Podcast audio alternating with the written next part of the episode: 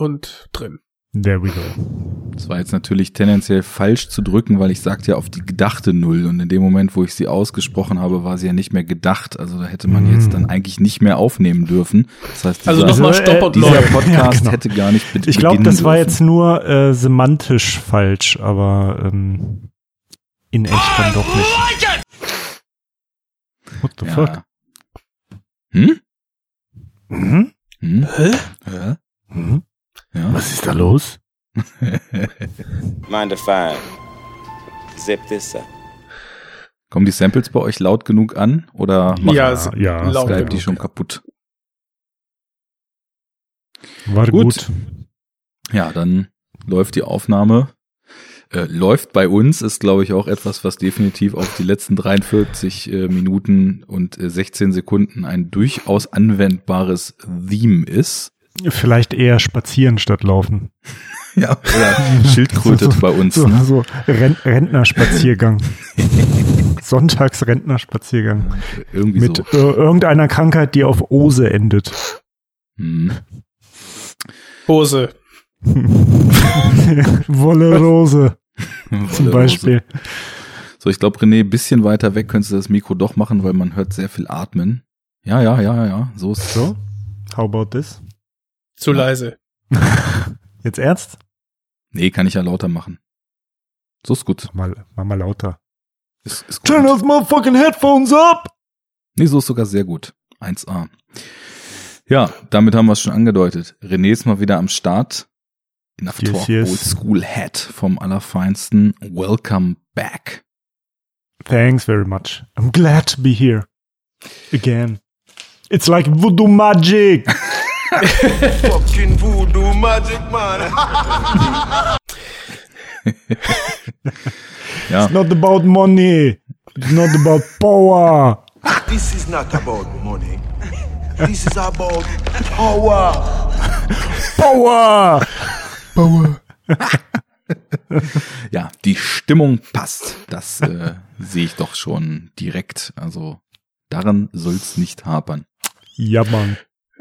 Eher an der Technik. Genau. Ja, Denn die heute mal funktioniert ja bei wem nicht? Du, du, du, du. René. Nope. Du, du, du, du. Makes Falsch. Ich möchte Ja. fürs, fürs offi für die offiziellen Enough Talk Annalen hier on air ähm, äh, zu Protokoll geben, dass äh, bei mir diesmal alles richtig gut lief. Wahrscheinlich das erste Mal. Möglich, ja. Und der, Fail der Failure lag bei mir. Warum auch immer.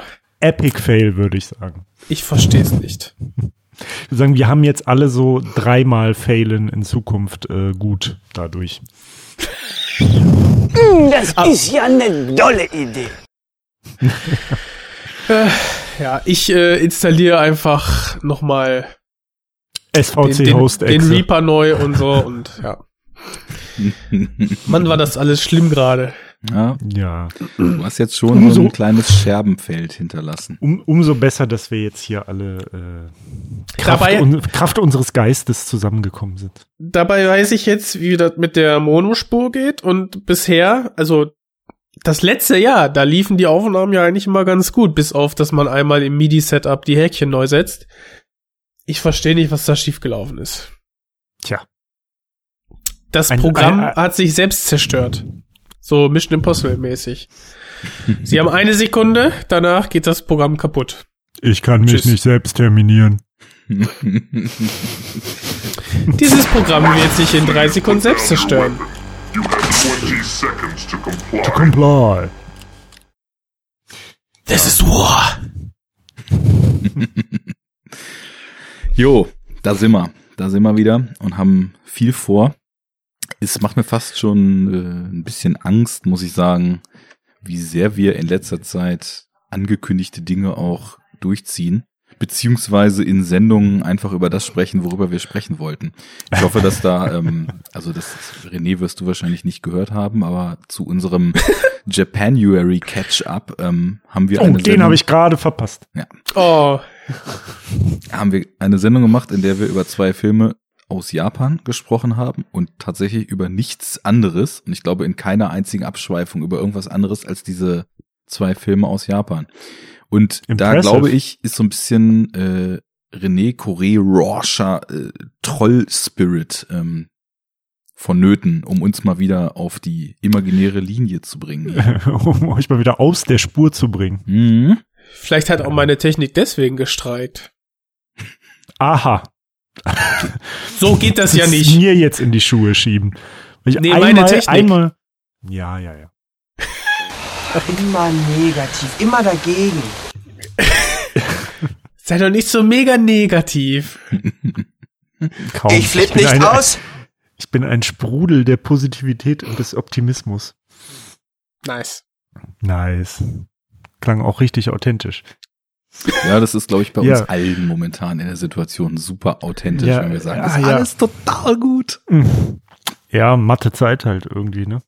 Aber komm, da, die letzte, die letzte Woche, letzte Woche war doch ganz nice mit dem ganzen Schnee, oder? Hatte die auch schön Schnee? Alles Mm, eingeschneit. Ich, ich, äh, ich äh, äh, gebe da zu bedenken, dass ich ja in einem sehr anderen Teil Deutschlands wohne als ihr. Da war das alles ein bisschen anders. Obwohl es gab ja auch ein bisschen Schnee, aber äh, nur sehr, sehr kurz. Meine Schwester hat mir immer so Videos geschickt äh, aus deren Garten, wo irgendwie dann so täglich 40 Zentimeter neuer Schnee dazu kam. Mhm. Äh, und die Krass. Kinder halt äh, total durchgedreht sind, äh, Ja. weil sie noch nie in ihrem Leben so viel Schnee gesehen haben. Mhm. Aber das war Also hier nicht ich- ganz so. Also ich bin auch halb durchgedreht, weil, weil seit, ich glaube, äh, auch gefühlt zehn Jahren nicht mehr so viel Schnee hier lag. Äh, Es war schon echt ganz geil. Habe ich spontan noch zwei Tage Urlaub genommen, weil eh nichts gegangen wäre durch die Bahn. Hm. Und äh, einfach viel gewandert in der Zeit und äh, fotografiert. Das war richtig cool. Ja, ich war leider in Quarantäne, als es geschneit hat. Oder was heißt leider? Also äh, Äh, war wie- vielleicht auch ganz passend. Ja, weil ich war äh, beruflich äh, auf Fuerteventura kürzlich. Ah, wie ärgerlich. Ja, sowas aber auch. Äh, das ist aber tatsächlich also ähm, ziemlicher Pain in the ass. Also natürlich war ich froh, dass ich äh, hingefahren bin oder die Möglichkeit hatte, aber Ja. gerade verreisen ist halt richtig, richtig harter Profik mit Anlauf ohne Schmiere. Also äh, Ach so. wenn ich das mal so sagen darf. Ja. Äh, ja, musste halt viele Tests machen, Quarantäne, pipapo. Ne, und als ich zurückkam, musste ich halt äh, zehn Tage zu Hause bleiben. Und das war genau in dieser Wetterphase, als da äh, der Hardcore-Wintereinbruch kam. Jetzt ist die Quarantäne vorbei und jetzt sind auch 20 Grad plus wieder. Was aber auch nicht, also abgesehen davon, dass äh, je nachdem in welchem äh, Teil Deutschlands äh, man lebt, dass man innerhalb einer Woche 30 Grad Celsius Differenztemperatur äh, Ja, miterleben teil- kann. Teil, teilweise waren es ja sogar fast 40. Ne? Also es gibt ja Orte, da waren minus 20 Grad und äh, Also wo wenn- jetzt klar, im Laufe ja, des Wochenendes plus 20 sein werden. Alter Falter. Was tatsächlich crazy. hier der Fall ist. Also wir hatten Ja. minus 17 oder minus 18 in der einen Nacht. Wir hatten Und auch minus 18. Jetzt ja. sind äh, plus 17 angesagt für morgen. Bam. It's ist like doch- Voodoo Magic. Du Wajik. Wahnsinn ist das. Ja, ist schon crazy. Ach nee, das nennt sich ja ähm, Klimaerhitzung. Ja, stimmt. Bringt Spaß. Ja, das auf jeden Fall, oder? Wir Nailed sind it. alle heiß. Ja. Ich weiß gar nicht, was ihr alle habt. Ist doch geil. Ja, es ist, äh, schwierig. Bringt Spaß. ja, aber okay, kleine Anekdote bei dem Mhm. bei dem Wandern. Ähm, ja, hier, also im Prinzip, ich muss ja nur aus der, aus der Haustür austreten und dann irgendwie halbe Stunde später bin ich so in, in, in so Feldern und äh, wenn man da ein bisschen rumwandert, dann kommen auch immer ein paar Siedlungen, dann nächster Stadtteil und so weiter. Und da äh, gibt's, das wusste ich vorher auch nicht, äh, war ich halt vorher nie. Ne? Ich meine, man fährt ja immer dann irgendwie ganz weit weg, aber äh, zehn Kilometer um das eigene Haus herum, da kennt man auch nicht alles. Jedenfalls ist das da dann so ein, so ein, ja, so ein kleiner Schotterweg äh, von einem Hof zum anderen mit richtig schönen Steigung. Ne? Und ich weiß nicht, gefühlt sind das so 400, 500 Meter, ne? die du da quasi an Strecke überbrückst und ich weiß nicht. 80 Höhenmeter oder sowas. Jedenfalls richtig optimal zum Schlittenfahren, ne? Da waren auch gefühlt, äh, war da halb Essen, ist da irgendwie Schlitten gefahren und unten hat dann ein Hof äh, richtig so so ein Aufwärmstation äh, äh, eröffnet, so mit richtig äh, äh, äh, Waffeln, äh, ich weiß nicht, ob die auch Glühwein hatten, aber auch heiße Schokolade und all so ein Scheiß. ne? Gulasch. richtig so und da hast du auch richtig Menschentrauben gehabt, die sich dann davor hingestellt haben, so richtig cool, so ja, so so ein bisschen Winterurlaub, ne? Und nicht so Alter, was geht denn hier ab, ne? Naja, die Corona Leute, und so gibt's nicht, die, ne? Die, die Und dann- Leute, Als wir hochgegangen sind, kamen uns kamen uns zwei Polizeibeamten so entgegen und ich dachte, ah witzig. Da irgendjemand hat, hat die Polizei gerufen und weit oben selbstverständlich. Weiter oben hast du dann so quasi auch so ein Wohnhaus gehabt mit einem riesigen Panoramafenster genau in die Richtung, wo wir herkamen, ne? Und da saßen dann einfach zwei Allmanns und ich wette, die haben die Bullerei gerade gerufen. schon, als du. Polizei gerufen gesagt hast, so irgendwie auf, auf den Lippen Allmanns do, what Allmanns gotta do. Ne? Ja. Und haben sich die ganze Szenerie dann schön angeguckt. Und da ist so, geil. ja. Aber, äh, only, only ja, war in ihm, Germany. bitte? Only in Almania. Ja. Ja, und der Opa ist ein Nazi.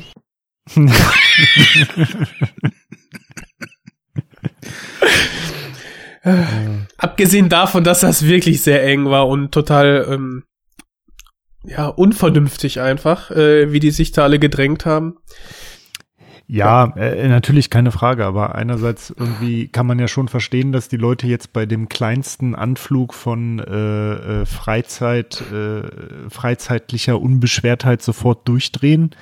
Und äh, andererseits äh, ist halt auch, finde ich, seit Corona irgendwie ist dieses äh, sehr deutsche Denunziantentum auf ein neues Allzeithoch gestiegen, auf jeden Fall.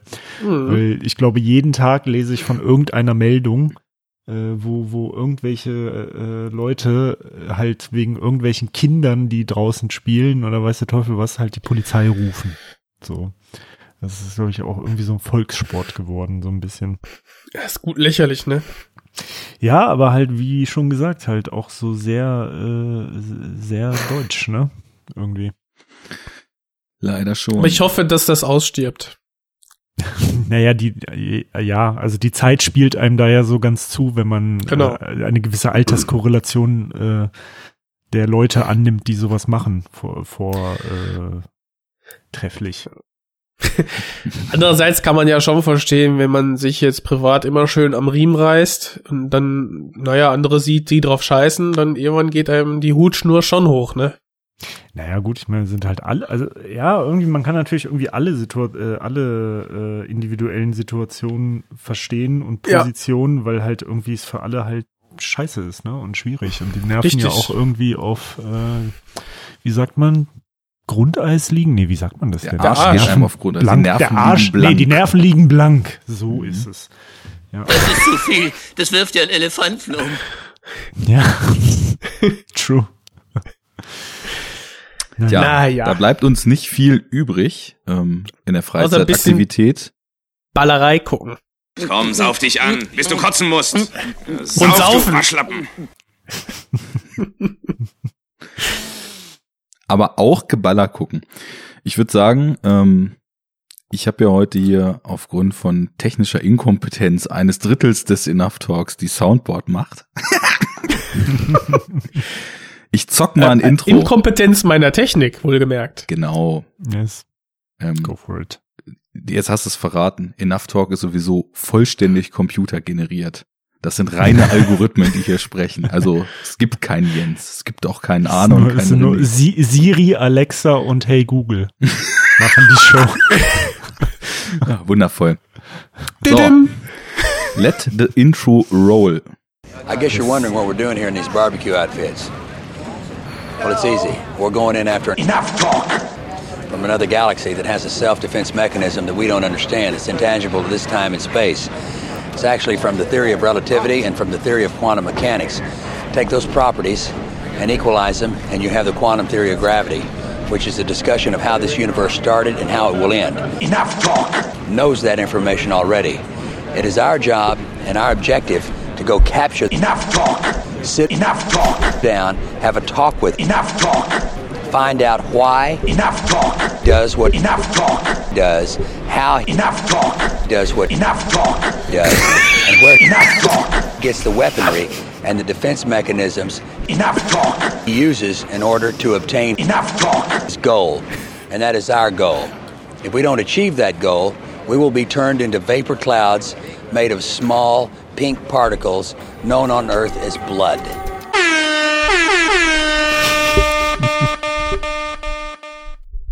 Ja, immer wieder super. willkommen bei Enough Talk und willkommen in unserer Sendung zu Predator 2. Yes. Das war gerade der Tag. große Gary Busey, der mit seiner offiziellen DEA Agency auf der Jagd nach Enough Talk ist. Denn Enough Talk hat the weaponry. Enough Talk. He's on safari. The tiger. The lion. The bears. the bears. Oh my. so Overacting ist in dem Film auch irgendwie auf jeden Fall hart am Start, ne? So generell. Da Und das Geile ist, vor, vor einer Woche oder so habe ich noch mal ähm, äh, Point Break geguckt. ich das spielt vor einem mit, ne? Monat und ich musste so dran denken, wie Busey einfach in der Zeit aufgedreht hat. Ah, schön. Hm. Nice. Ja, es ist interessant, was so über die Verfügbarkeit auf Netflix einem so in die Programme reingespült wird, ne? Ich meine, vielleicht äh, erzähle ich jetzt einfach totalen Bullshit und Stuss und du hast den Film in der Hyper Special Edition x-fach auf Blu-ray und hast ihn deswegen geguckt, aber ich vermute, weil er auf Netflix ist. Genau, ich habe äh, den Point Break habe ich natürlich auf DVD. Äh, als er aber da auftauchte, dachte, ja, in HD, warum nicht? Wollte ihn immer wieder gucken. Bam, reingelegt. War witzig. Ich hatte viel Spaß äh, mit meiner Freundin auch zusammen. Die kannte ihn noch nicht. Und was soll ich sagen, irgendwie, ne? Das ist so äh, lauter schöne Menschen am Surfen und so ein bisschen Action noch dabei. Kann man kann machen. man, kann man sich drauf einigen, ne? Kann man sich drauf einigen. Ich glaube, Genau. auf eine gewisse Art und Weise, die Filme, die wir jetzt dann besprechen, also der Film, den wir besprechen, Predator 2, ist ja auch so quasi zeitgleich rausgekommen. Und ich finde, die atmen so einen total ähnlichen Geist. Es ne? sind auch total viele schöne Menschen, denen man beim Surfen zuguckt. Das nicht, aber so diese Art, ähm, dass die halt sich so vom, vom Flair, obwohl sie so in den frühen 90ern rausgekommen sind, noch voll 80s-mäßig anfühlen. Dass sie Ja. halt Ist ja auch so, so, total ja. drüber und total cheesy sind in ganz vielen Mhm. Aber halt gerade daraus dann eben auch so total ihren Unterhaltungswert ziehen. Ja. Ähm, Ja, ich meine, der Film ist ja auch tatsächlich, also technisch ist das ja eigentlich mehr oder weniger noch 80s, ne? Ich meine, der ist von 90, glaube ich, ne? ja, Ja. Also das ist ja, ist da kann man ja eigentlich noch Fall nicht von 90er Jahren sprechen, Eben, so richtig, eben. ne? gedreht Ähm, ist der es auf gibt jeden auch Fall diese- noch diese- 80ern. diese Dekadenregel, dass quasi die, also Regeln und, und die Mode, sag ich mal, die quasi ein Jahrzehnt bestimmt, Mhm. Ne, kristallisiert sich so ein bisschen in der Mitte raus und Mhm. das zieht sich so immer in das nächste Jahrzehnt so ein bisschen Also, mit rein. also würde quasi heißen, dass 80er eigentlich von 85 bis 95 gelten. nee, aber dass du so Stilblüten, die total stilprägend waren in den 80ern, das findest du immer noch in den Anfang 90ern immer noch mit drin. Mhm, Ja, ja. voll. So, und wenn du jetzt an, wenn du jetzt an Matrix denkst, so, das ist ja was, 99, Neu- glaube ich. Ach, 98 kam, glaub ich, der 98. erste. Ja. Das ist dann ja doch schon mal noch mal ein ganz anderer Schlag als jetzt Mhm. so ein Point Break. Total. True. Und da ist dann auch wirklich so die nächste Epoche im 90er Lauf. eben. Und Genau. aber das, was Matrix gemacht hat, strahlt ja dann auch popkulturell wieder total in den Nuller. Also das stimmt schon. So diese Richtig, Verschiebung, ähm, die kann man da, glaube ich, ganz gut ähm, dran festmachen, so wie so in Filmen auch einfach Leute gekleidet sind und auch die Art, wie Mhm. Filme so funktionieren. Ähm, ganz spannend. Kannte ich so noch nicht, aber klingt natürlich sehr, sehr schlüssig.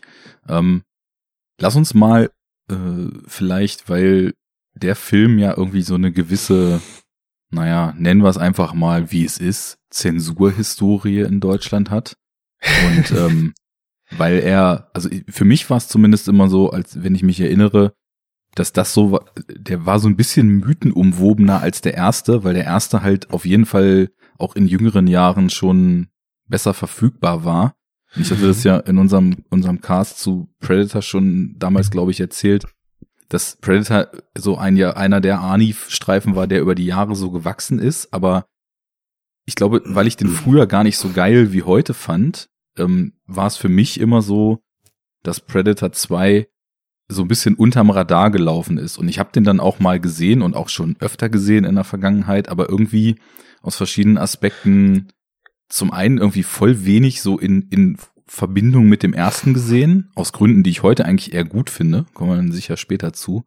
Und zum anderen, ähm, ja, der lief irgendwie immer so unterm Radar. Wie war denn das bei mhm. euch? Also gibt's da irgendwie so eine historische Connection zu Predator 2 oder ist das auch eher dünn besiedelt? Also, ähm, äh, es ist interessant, dass du das sagst, weil ich hatte einen ziemlich ähnlichen Gedanken gerade äh, vorher. Ähm, also ich, ich kann dem eigentlich nur zustimmen. Der, der Film, der, äh, der, der hat halt so ein bisschen so ein äh, Underdog-Potenzial, sag ich mal, ne? Gerade im Vergleich zum ersten Film. Und äh, also ich bin mir nicht sicher, aber ich glaube, den, den zweiten Predator habe ich das erste Mal, also wirklich so von vorne bis hinten komplett mit 100% Aufmerksamkeit sicher erst vor wenigen Jahren gesehen. Ja. Also auch so früher immer mal so reingeseppt, wenn er irgendwie im Fernsehen lief oder mal hier ein Stückchen gesehen, da ein Stückchen gesehen. Aber äh, der war halt natürlich auch immer äh, ja, also krass im Schatten von dem ersten Teil, ne? Also gewissermaßen ja auch zu Recht. Ähm, aber ist ja trotzdem kein schlechter Film, also das kann man ja jetzt schon mal sagen. Und äh, ja, aber halt irgendwie, ja, also man kann ganz, ganz gut, der, der kann halt so total gut im Störfeuer vom ersten Film so untergehen, sag ich mal. Ja. So, ne? Und äh, was jetzt nicht heißt, dass es ein schlechter Film ist, wie gesagt, aber äh, also ich habe bestimmt andere Teile des Predator-Franchises früher und öfters gesehen als den zweiten Predator-Film, kurioserweise. Hm. Ja, ich ich kann den Ball, glaube ich, ganz gut aufgreifen, weil ich den, den ersten Predator kannte ich halt aus irgendwelchen TV-Ausstrahlungen mal und hab den einfach, weil äh, Ani so eine Strahlkraft hat, habe ich dann auch ganz gut mitbekommen, ah, der erste Predator ist jetzt ähm, von der ja, Indizierung gestrichen, ne? also Listenstreichung erfolgte mhm. dann irgendwie 2010. Und dann habe ich mir auch ähm, da, oh, war schon Blu-ray oder so, habe ich mir die dann relativ schnell gekauft. Diese, wo dann die die Haut so ein bisschen wachsartig war äh, durch die ähm, äh, durch die Bildüberarbeitung. Die Ultimate Hunter Edition. Ja, ich glaube die. ähm, genau, die habe ich mir dann geholt. Äh, hab der dann da, glaube ich, zum ersten Mal dann halt ungeschnitten gesehen. Und mir war bewusst, es gibt den zweiten Teil, aber halt auch ähm, halt eben geschnitten und da ja war das Interesse dann halt nicht so groß, weil es eben, weil ich, weil es hieß, ja zweiter Teil ganz okay und Arnold Schwarzenegger spielt halt nicht mit, aber ist schon ein ganz soll ein ganz nettes äh, Sequel sein. So, da habe ich halt gedacht, ja, muss ich mir jetzt nicht für teuer Geld, damals war das noch sehr viel teurer als heutzutage aus Großbritannien äh, importieren. Mhm. Und äh, ja, dann gab's dann ja auch vier Jahre später, 2014, äh, wieder die Listenstreichung von Predator 2. Und in dem Zuge habe ich mir dann ebenfalls die Blu-ray geholt und ähm, ja, hab den dann zum ersten Mal sehen können. Und da ist genau das gleiche dann passiert, was René sagte. Und zwar, äh, als ich den zweiten Teil gesehen habe in der Reihe, da kannte ich schon diese Spin-offs mit Alien vs. Predator 1 und 2. Ja, Die habe ich damals schon äh, vorher im Fernsehen gesehen, wenn ich mich nicht ganz täusche.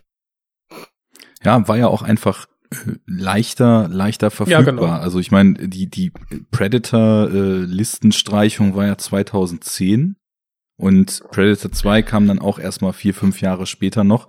Und ich glaube, dadurch, dass halt der erste Jahre, Predator ja. auch deutlich populärer ist und irgendwie auch einen besseren Ruf hat, äh, ist wahrscheinlich auch die, die Verfügbarkeit trotz Indizierung, Fassen, Fassungen aus anderen Ländern und so weiter mhm. bei, bei Predator deutlich stärker gegeben gewesen, als bei Predator 2 der, der Fall war. Ich hatte so immer das Gefühl, früher der ist einem nie mal irgendwie so vor die Füße gefallen, wohingegen nee. Predator irgendwie Indizierung hin oder her so, ein so ein Film war, der halt immer irgendwie präsent gewesen ist. Ne? das war, genau, das war halt Arnie und da hast du ein paar Gewaltspitzen, die rausgeschnitten wurden, das war's. Ja. Ähm, und dann konntest du den ab 16 um 22 ja. Uhr konntest du den spielen und genug Aber Leute haben vielleicht noch zugeguckt und wenn du dann Alien vs. Predator 2001, 2004 kam der raus oder und 2007 dann der zweite Teil.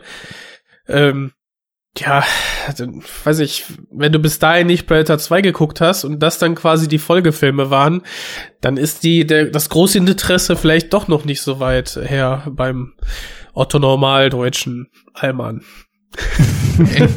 das ist doppelt gemoppelt, der Otto Normaldeutsche Allmann. Stimmt. Das ist so, wie wenn Haftbefehl rappt, äh, wir sind Aslak-Kanaken.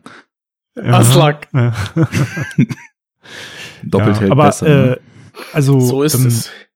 Äh, korrekte Beobachtung äh, und eigentlich ja auch umso fataler, wenn, wenn das als Bindeglied fehlt, weil eigentlich ja dieser Film, muss man ja mal sagen, ähm, äh, überhaupt erst diese Alien versus Predator Sache begründet. Ne? So. Also so als, als Thema so. Also Ja. ohne den wäre das ja gar nicht so richtig denkbar gewesen. Ne? Weil. Äh, d- ich weiß ja jetzt nicht, äh, kann man das, ja, bei einem 30 Jahre alten Film kann man das spoilern, ne? Also, Sollen wir das spoilern? Lass uns, Äh, lass ja. uns doch vielleicht einfach äh, kurz noch die Rutsche machen. Es wurde ja mehrfach gefordert, dass wir bitte bei Filmen, auch gerade wenn die nicht so populär sind, was wir gerade festgestellt haben, was dieser Film ist, einmal erklären, worum es geht. Ähm, Okay. Also ähm, lass uns einmal kurz die Handlung machen und dann von mir aus gleich in, in die Themen einsteigen. Ähm, True. Wer möchte? Wer möchte? Wie sie alle hier schreien.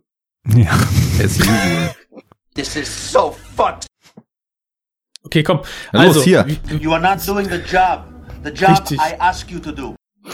Predator 2 in 60 seconds, starting right now. So, Predator 2. Wir starten im Dschungel. Ähm, da, da, Aber die erste nicht. Szene ist schon, ist schon richtig gut. ähm, wir sehen Dschungel, es ist das perfekte Bindeglied zum ersten Teil. Und ähm, aber eigentlich, wenn die Kamera langsam hochschwenkt, wird's immer urbaner und plötzlich sind wir mitten in LA. Genau. Wir sind nämlich vom kolumbianischen, mittelamerikanischen Dschungel in den Großstadt-Dschungel gewechselt und spielen in der ähm, äh, dargestellten Zeit zehn Jahre nach den äh, Vorkommnissen aus dem ersten Teil, Predator, wo Arnie siegreich gegen den ersten Predator ähm, bestehen konnte. Und ähm, nun sind wir im LA im, mitten im Bandenkrieg. Wir könnten sagen, äh, LA ist als äh, in den, also wie dargestellt, zehn Jahre aus der äh, Zukunft des Produktionsjahres ausgesehen. Also man könnte fast von Retrofuturismus sprechen.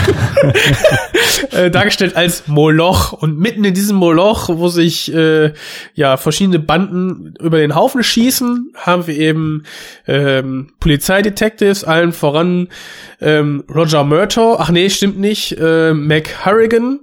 Ähm, der, der versucht, ähm, da irgendwie Ordnung reinzubringen und äh, gegen einen FBI-Agent bestehen muss, Peter Kears, Case. Und äh, genau, inmitten diesem Feuergefechten kommt dann noch dieser zweite Predator auf die Erde und macht Jagd auf ja, eben andere menschliche Raubtiere, die bis an die Zähne bewaffnet sind. Auf die Alphas. Was am, auf die toxisch männlichen Cis, Cis-Alphas. Cis-Männer, Cis-Männer. Cis Cis-Männer, genau. Und äh, was am Anfang gar nicht auffällt, ja, man hat alles dann äh, irgendwelchen anderen Banden zugeschrieben, dem Voodoo-Clan, äh, die Menschen da zu opfern und zu häuten. Ähm, und nach.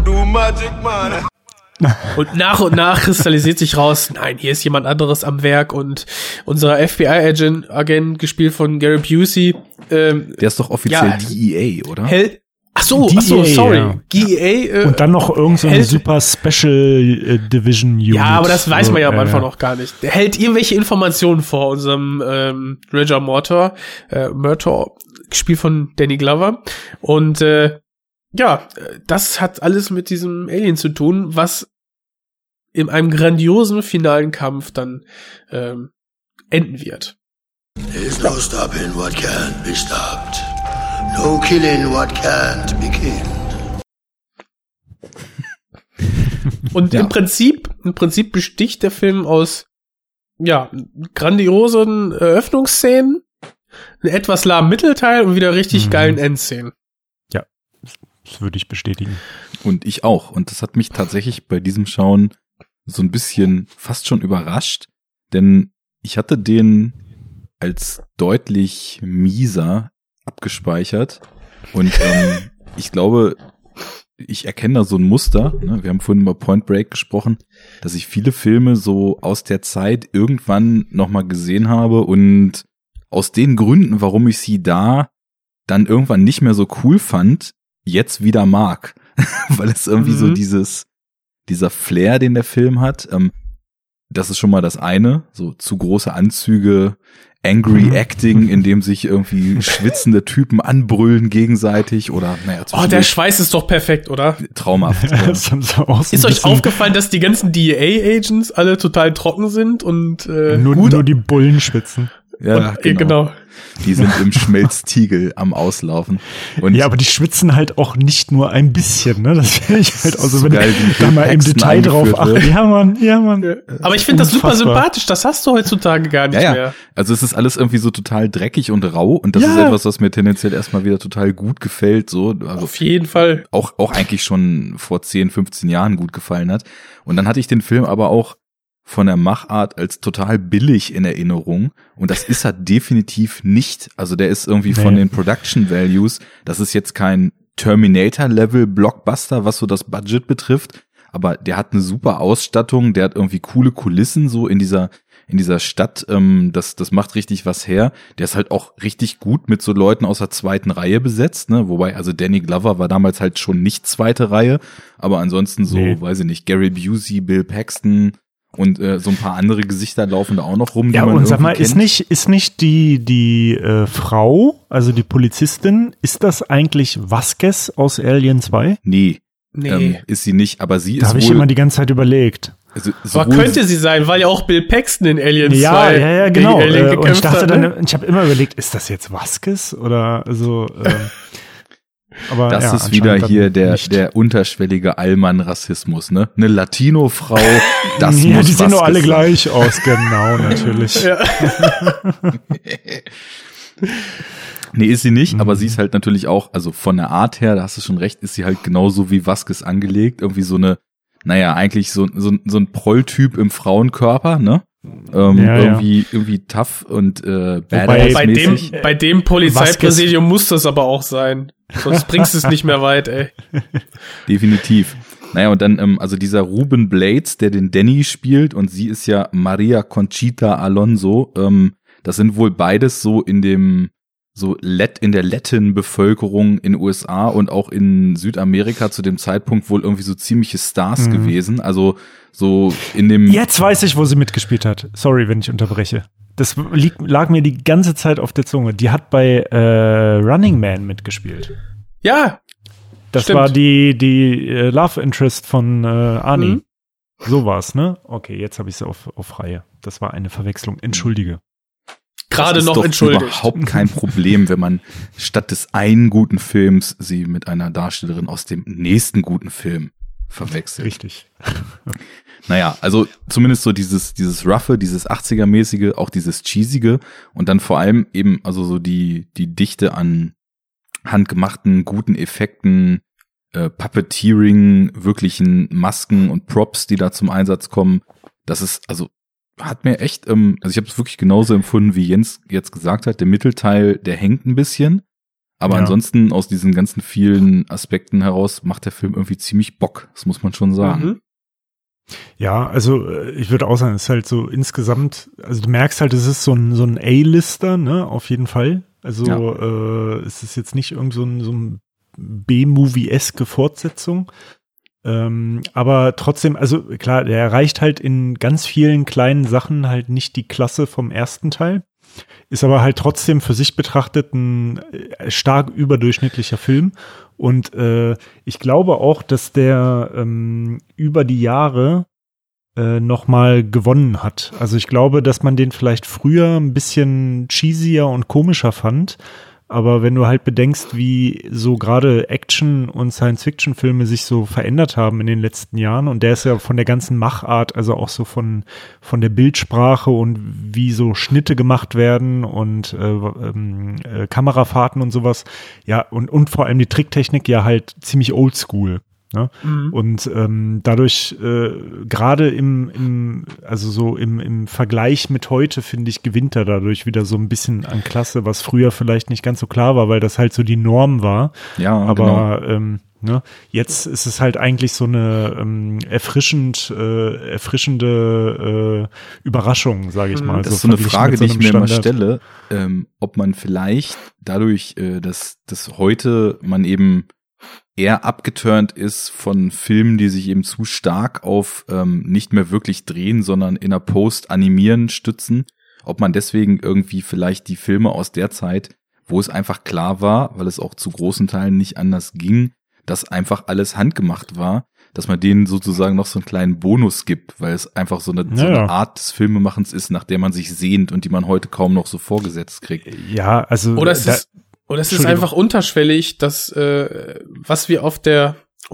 in einem Kamerabild sehen, ist tatsächlich so passiert. Das kann man halt irgendwie immer noch, sei das CGI noch so gut, wenn es nicht direkt äh, im Hintergrund stattfindet, dann sieht man es immer noch. Äh, das heißt, äh, man hat so eine Unmittelbarkeit, äh, die man erkennen kann äh, in der Action, dass das wirklich so gedreht wurde, ne, wie ihr gesagt habt, diese ähm, In-Camera-Aufnahmen und gepaart mit den Bildern, die Stephen Hopkins zusammen mit dem, äh, also als Regisseur, zusammen mit dem ähm, Director of Photography, Peter Levy oder Levi, ähm, da kreiert haben, weil wir haben da Kamerafahrten und ähm, ähm, Kamerawinkel, die sich dann innerhalb einer Szenerie dann nochmal schön ändern. Ähm, das ist einfach äh, visuell richtig schön gemacht. Das zieht einen einfach mit rein in die Action. Es ist nicht einfach so dieses äh, etwas faulere, wo man sagt, ja, wir bleiben einfach hinten statisch stehen und die Action passiert dann ähm, einfach durch den Computer, weil wir das nachträglich irgendwie importieren. Ähm, das haben wir hier halt nicht. Und Ja, dieses das ist natürlich mit Sicherheit auch ein bisschen so Verklärung und äh, hängt mit Sicherheit auch so mit antrainierten Sehgewohnheiten zusammen, weil wenn du jetzt jemanden fragen würdest, der halb so alt wie ist, würde der es wahrscheinlich anders sehen, äh, weil das hängt ja auch irgendwie damit zusammen, so wie du sozialisiert wurdest und das sind ja nun alles so Filme, die in unserer Jugendfilmsozialisation dann eine Rolle gespielt haben und ähm, wahrscheinlich so Kids von heute äh, würden würden das halt alles zu lahm finden, ne? Und zu langweilig und so. Also Ich, ähm, aber meinst du, also gerade die, gerade die äh, erste Szene, also das erste Settings und die visuellen, okay. visuellen Ja, also- Schnitte einfach, die sind doch so witzig teilweise. Ja, ja, auf jeden Fall. Und ich meine, der Film startet ja halt auch wirklich gleich so ganz im Gegensatz zum äh, ersten Film, Mhm, ja auch stimmt. wirklich so mittendrin und so voll mit, Mit Action. Also ich finde, der, der, der Spannungsbogen ist ganz anders als bei dem ersten Film. Das ist eine der ersten Sachen, die mir so aufgefallen ist.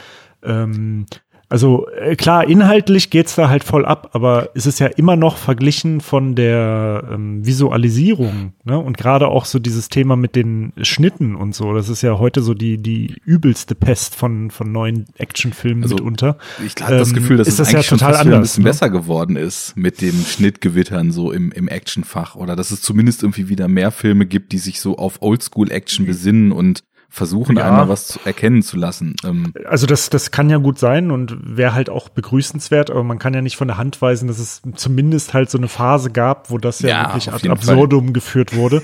Und Shaky verglichen Cam, damit, Schnittgewitter und dunkel. ja, und Mhm. verglichen damit ähm, ist, äh, ist das ja immer noch, sage ich mal, sehr gemächlich, auch wenn natürlich der Film relativ furios äh, startet, ne? Aber von den Schnitten her und so ist der ja jetzt auch nicht irgendwie ähm, äh, crazy Nee. hektisch. Und ne? da ist, glaube ich, der Also- Unterschied so zum ersten. Wir bedienen hier natürlich, und das ist etwas, was ich sehr positiv empfinde, halt irgendwie auch, also beides sind Actionfilme, aber das hier ist an sich eigentlich schon ein reinerer Actionfilm als der erste, auch wenn das komisch Ja. klingt. Ähm, und ist da irgendwie mehr straightforward und wir bedienen insgesamt halt auch andere Genres. So, der erste, der geht halt los, ähm, wie so ein, naja, also du denkst schon, jetzt kommt so ein Actionfilm auf mich zu, dann, dann gibt's ja auch relativ bald, so nachdem die sich aber schon so ein bisschen mysteriös und so mystery-mäßig durch, durch diesen Dschungel geschlichen haben, gibt's dieses fette Action-Set-Piece und dann wird es eher zu so einem Survival-Horrorfilm. Ja. Ähm, und, und in dem hier hast du ähm, also so das Grundsetting, das, das liebäugelt immer mal wieder auf so eine, wie ich finde, ganz charmante Weise mit so Noir- und Detective-Thrillern irgendwie Ja, einfach auf die, jeden Fall. die Art und Weise, Fall. so wie alle gekleidet sind und Ja, schon diese, diese Anzüge und ja, diese Hüte diese und so. ne? hardboiled ja. Cop-Typen, die, die da eben so auch sehr klischeemäßig dann dargestellt sind und dann teilweise Und wirklich. ist euch, aufgef ist euch aufgefallen, dass, ähm, obwohl der Film ja damals in der nahen Zukunft gespielt hat, also 1997, dass ja, also diese Klamotten sind ja so ein bisschen out of Date und Fashion schon so Mhm. in dem Setting, so noir-mäßig und man sieht auch übermäßig oft viel zu alte Autos in dem Film. Das ist mir auch mal so aufgefallen. Du siehst so ganz oft so Filme, die halt auch eigentlich in so einem so Dick Tracy Film oder so gut reinpassen Mhm. würden. ja. Der in der, in der Also- gleichen also- Zeit entstanden ist, ne? Äh, ja, aber halt in einer anderen Zeit spielt. Mhm. Also Das ist eigentlich ja der ist, Predator Unterschied. 2 Also- das Sequel zu LA Confidential. So könnte man es auch sagen. ich hab, ich bin halt äh, immer drüber gestolpert. Danny Glover spielt halt einen sehr, sehr ähnlichen Charakter wie halt in Lethal Weapon. Und äh, Lethal Weapon 1 ist ja dann äh, entstanden oder rausgekommen 1987. Und deswegen sage ich ja, er spielt irgendwie den gleichen Charakter, Murtaugh, quasi hier, nun muss halt jetzt gegen einen Alien bestehen, ohne seinen, äh, ohne Mel Gibson als seinen crazy Partner. Dafür hat er jetzt dann äh, Gary Busey als crazy, weiß ich Ja nicht. gut, äh, äh, fairer, fairerweise muss man aber natürlich auch sagen, dass äh, in der Epoche jetzt halt einfach so die Rolle und der Trope von dem Angry äh, Cop. Cop Ja. halt ja nicht viel Varianz über alle Filme hinweg Das irgendwie zulässt. Also Ja. meistens ist das ja immer so ein ähnlicher Typ, halt so ein, äh, ich meine, ich musste halt zum Beispiel auch immer denken an ein bisschen an äh, Bruce Willis aus Die Hard Mhm. ähm, der in so eine ähnliche Richtung geht, vielleicht nicht ganz so laut, ne, aber halt auch irgendwie so ein, so ein, so ein schlecht gelaunter, grimmiger, äh, desolater äh, Cop, der dann ja auch äh, im Verlauf des Films so als Actionheld ja auch sichtbar immer mehr gezeichnet ist und leidet halt. Und der- das ist der ja so eine der große Unterschied zu, zu Arnold, so sage ich Ja. jetzt mal. Oder der, dem, dem Typ Held, den Arnold Schwarzenegger dann äh, meistens verkörpert. Wollte ich So auch dieser grad einwerfen. unbesiegbare Ähm, Ein-Mann-Armee, ne? genau. Und, Aber, aber so, so, ich sag mal, so, die, das große, der große Unterschied zu Predator 1, finde ich noch mit, ist so dieses Setting. Wir sehen, wir gehen jetzt von dem, ne, grünen, grüne Holle Dschungel in den Großstadtdschungel und wir gehen alles so ein bisschen geerdeter an, in dicken Anführungszeichen, denn so dieses, dieses Trope, was wäre, wenn der Predator jetzt dich jagen würde, dich im urbanen Setting? hm. So, ich glaube, diesen, diese Herangehensweise haben die hier genommen, aber das Setting nochmal überhöht dargestellt. Wir sehen viele, viele Klischees. Wir haben irgendwelche Voodoo-Banden, die äh, auf extrem getrimmt sind. Dann die ganzen ähm, äh, Drogenkartell äh, Krieger, die sich erstmal eine ganze Hand Koks reinschließen, damit die wieder gut drauf sind. So, das ist alles, alles noch Warte, warte, bis warte, auf macht 10 Spaß, oder macht Spaß. Hier. Vor allem, Ist wenn, wenn du 10 voll getrimmt. bist, merkst du die Schmerzen nicht so. Ja, klar, so, ne, aber es ist so dieses, wir gehen, wir gehen in die Stadt und gucken, ja, was wäre, wenn der, wenn der Predator gegen einen, ja, normalen Beamten, in Anführungszeichen, äh, angehen muss. Aber dann wird das Setting doch noch mal, ja, so ein bisschen überhöht dargestellt, so Angry Cop mäßig noch mal auf 10. Das schon. Nicht ganz auf 11, aber auf 10. Ja, so zehneinhalb. Aber das war das, was ich vorhin ansprach, als sehr positiven Punkt, weil ich, ich finde mittlerweile irgendwie nichts lamer, als wenn das Sequel eigentlich der Vorgängerfilm ist, nur halt eben auf elf gedreht und von allem so ein Mhm. bisschen mehr. Mhm. Und dadurch, dass du hier ähm, allein schon die Menge an Leuten, die du in diesem urbanen Setting hast, wie voll die Bilder die ganze Zeit sind. Du hast Autos, du hast Bewegung, du hast äh, tausend Gebäude und das, das gibt ja irgendwie auch diesem Hunter eine ganz andere Möglichkeit, irgendwie in seinem Hunting Ground, wo es ja auch ein Mhm. Videogame gibt, was so heißt, ähm, dann eben auch kreativer zu werden und du kannst eben auch mit diesem urbanen Setting ziemlich viel machen. Ich hätte es halt super lame gefunden, wenn Predator 2 dann auch wieder im Dschungel gespielt hätte, nur ein paar sie halt Waffen einfach hat. so die, die zweite Truppe hinterhergeschickt Ja, hätten, genau. um zu gucken, was So, da jetzt eigentlich los was ist. ist mit der ersten ne? passiert? Ja. Aufklärungstrupp, Ja. so das, das wäre halt echt kacke Ja. gewesen. Deswegen ist dieses sowohl sich personell als auch vom Setting, als auch vom generellen Ansatz ziemlich weit von dem ersten Film zu entfernen. Das ist genau der positive Sequel-Spin, den wir ja zum Beispiel auch bei Aliens sehr gelobt haben, dass der Film, der, also es geht halt mit den gleichen Monstern und du hast aber halt irgendwie einen ganz anderen Ansatz. Natürlich, also Alien ist ein reiner Horrorfilm, Aliens ist fast ein reiner Actionfilm. Hier haben beide Filme auf jeden Fall äh, Action-Elemente, aber ich finde eben auch, dass der hier sich da ähm, vielleicht aus der Not raus, weil die wollten ja ursprünglich Schwarzenegger haben, der dann aber ja wegen Terminator Mhm. 2 irgendwie eingebunden war, ähm, aus der Not raus dann irgendwie eine Tugend gemacht hat und sich ziemlich stark von dem ersten Film emanzipiert und so diesen Gedanken, mit was für einer Figur haben wir hier eigentlich zu tun und ähm, was macht dieses Wesen, den Predator eigentlich aus, irgendwie auch schon einen ganz coolen Umgang damit gefunden haben, wie man da irgendwie was Neues rausholen kann und vielleicht Dinge, die man im ersten Film noch nicht gesehen hat. Ja. Also es ist schon und- also- nice. Also der Film hat auf jeden Fall äh, Innovationsbonus so. Äh, das muss man ihm einfach so äh, äh, zugute halten. Ne? Ja. Finde ich auch, weil es ist und und das, was halt aber auch gut ist, also ähm, obwohl äh, quasi ähm, der Film eine ganz andere Tonalität hat und halt auch so, wie schon gesagt, so, so genremäßig ein bisschen anders ist, ganz anders startet, ganz anders aufgebaut ist, ganz andere Voraussetzungen und so, ist die DNA halt irgendwie trotzdem die gleiche und auch erkennbar. Also ich finde, dass äh, das an den richtigen Stellen ist es halt trotzdem erkennbar so, aha, Predator-Film, so, ne? Also die, äh, die Musik ist ja, wird ja vom gleichen Typ, wurde das ja, glaube ich, gemacht. Das ist ja dieser Alan Silvestri, Silvestri, ja. der auch schon den ersten Soundtrack gemacht hat. Und das ist ja quasi eine gelungene Erweiterung vom ersten Mhm. Soundtrack, aber mit den gleichen Themen, in der gleichen Qualität. Ähm, und halt auch so die äh, grundsätzliche ja, also die Bildsprache so teilweise so ein bisschen, also auch so wie, wie der Predator halt so präsentiert wird und so weiter, ne, und wie der sich äh, bewegt und das alles äh, und so wie so Spannung aufgebaut wird. Das ist alles so in einer ziemlich ähnlichen Tonalität irgendwie wie der erste Film. Also du erkennst sofort so, ah, okay, die Grund-DNA ist dieselbe, aber es ist halt so völlig neu zusammengemixt, ne? Ab, und das aber mit dem richtigen Auge, wenn ich das kurz ergänzen darf. Und Ja. zwar ähm, haben wir im ersten Teil, nehmen wir uns ja noch viel mehr zurück.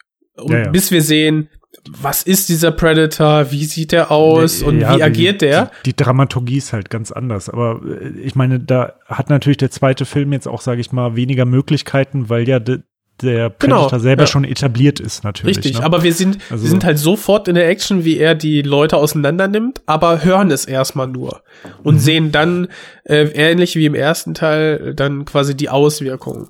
Wir haben auch diese Thermalsicht, äh, wir haben die Geräuschaufnahmen, äh, die er dann quasi ana- analysiert und dann wieder ähm, als Antwort äh, auf Fragen dann hinausgibt und so.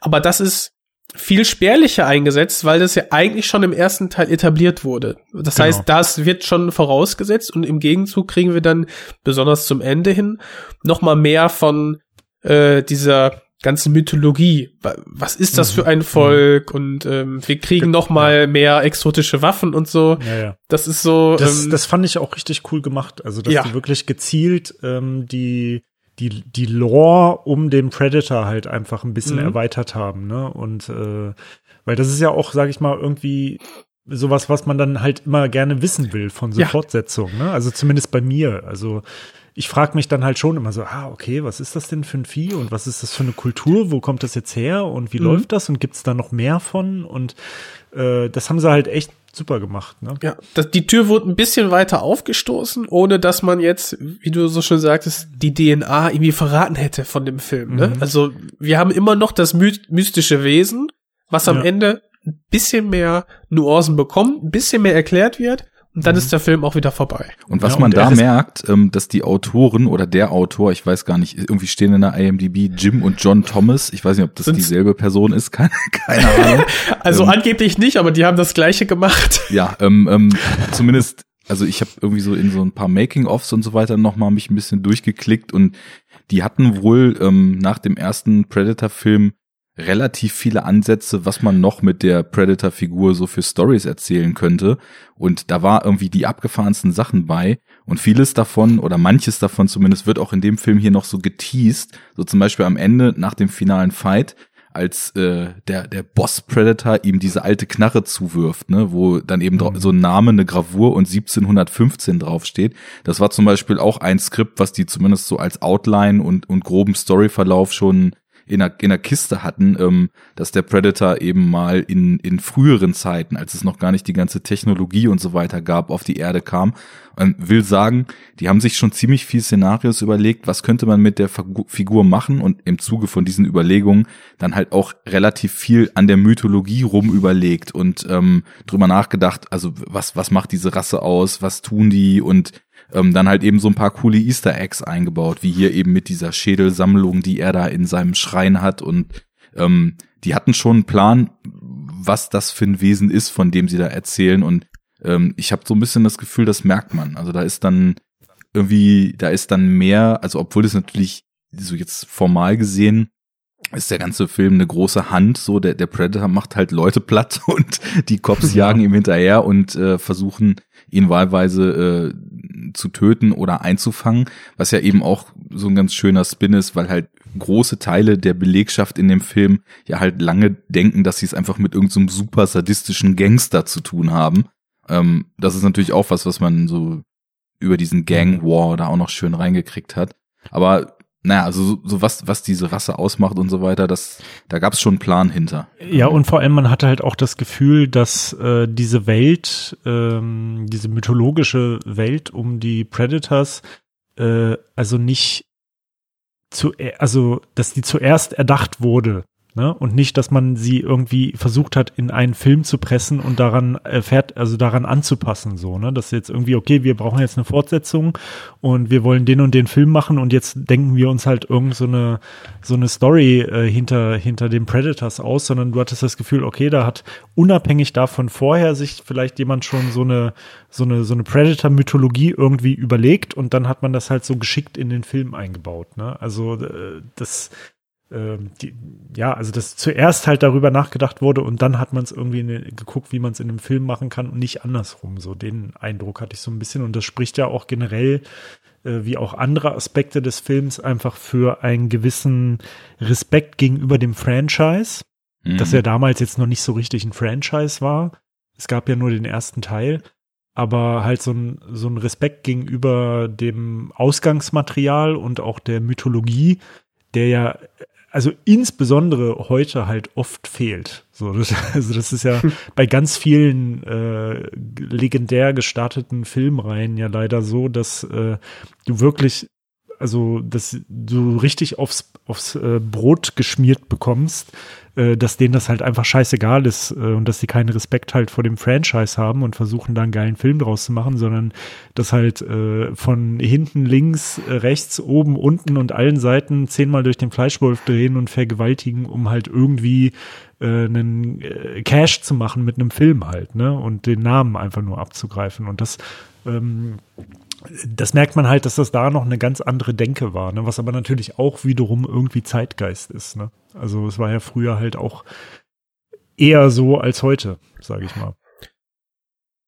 Ja, Vielleicht hatten sie einfach mehr, mehr Zeit, um sich ein paar mehr Gedanken zu machen. Ja, das mit Sicherheit auch. Also der wirtschaftliche Druck war mit Sicherheit halt auch mhm. kleiner, als er es heute ist bei so einer Filmproduktion. Ne? Und, und wenn Jim und John Thomas äh, nicht einfach den perfekten, also wenn das nicht eine Person ist, die irgendwie schön so ein Paycheck-Fraud äh, dann gestartet hat und einfach geil. doppelt bezahlt worden ist, dann, dann könnte man sagen, dass die, also sie sind ja dieser Predator-Reihe, diesem Universum, äh, muss man ja sagen, dann schon treu geblieben. Ne? Die haben ja äh, geschrieben für Predator 1, dann für das Videospiel Predator 2, für Alien vs. Predator das Videospiel und dann für die Filme auch.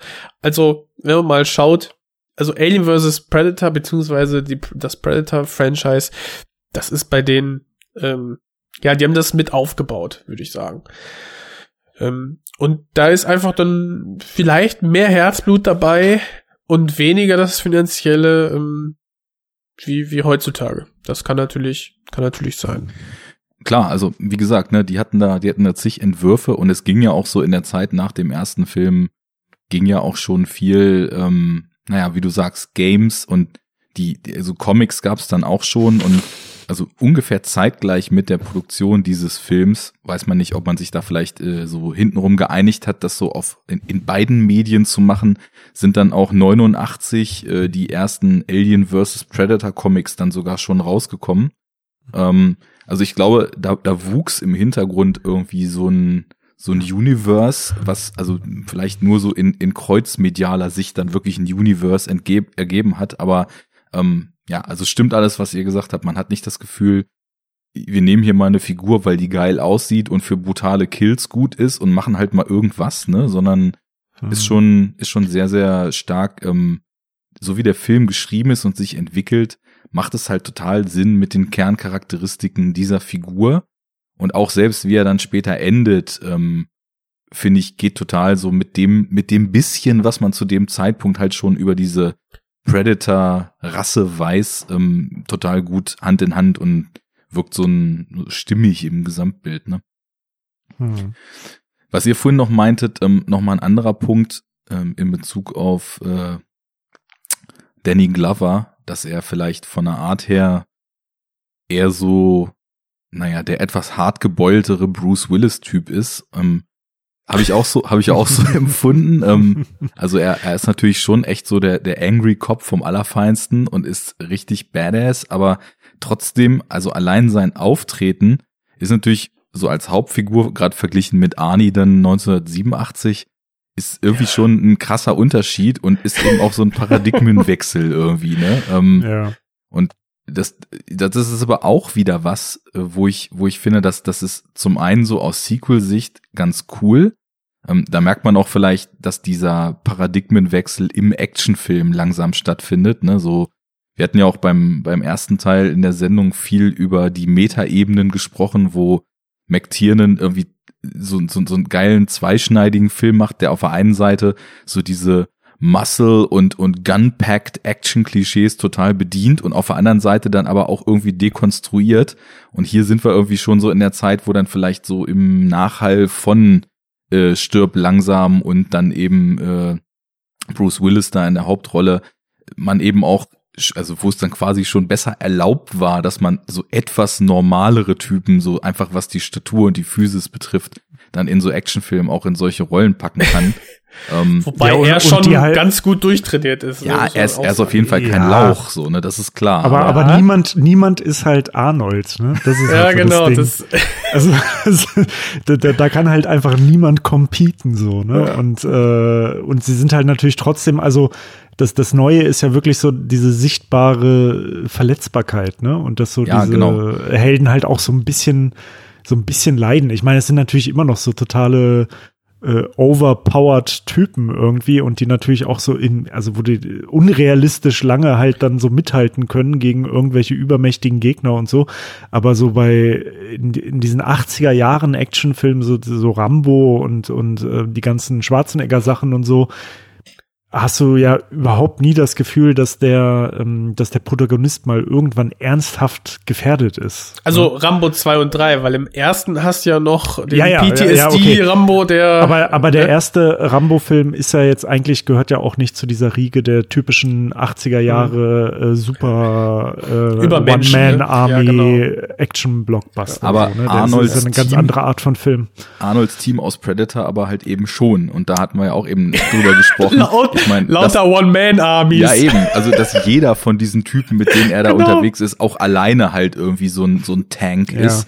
Und wenn du das dann eben mal so vergleichst, also ich meine, Bill, Bill Paxton ist ja auch eher so der, der slimme Typ hier und wirkt ja. eher so ein bisschen, also so im Vergleich halt sehr agil und so ein bisschen ADHS-mäßig. und ähm, dann die, die beiden anderen. Und leicht ähm, Tourette-mäßig.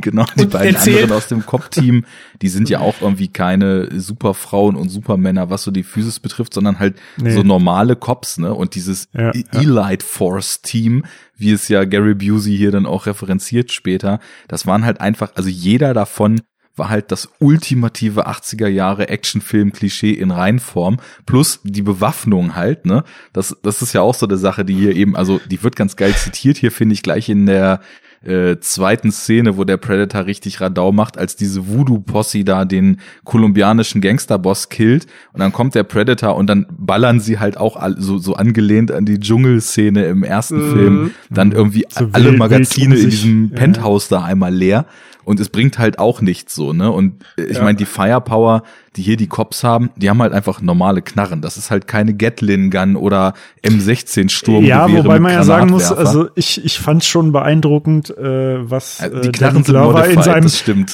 ja und und was Danny Glover halt so in seinem äh, Kofferraum alles dabei hat, so für den haben alltäglichen. Polizeieinsatz.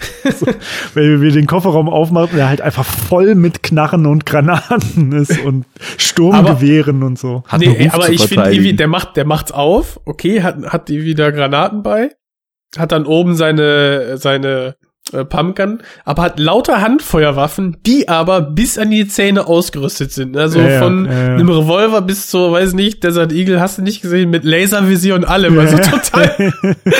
was man total- halt so braucht als Ja. Polizist auf ist so- Streife. Du machst Es ist im so Gang War in Los Angeles halt keine halben Sachen als Cop, ne? ja, du hast zwar nur eine Handfeuerwaffe, aber die kannst du pimpen bis es zum geht nicht mehr.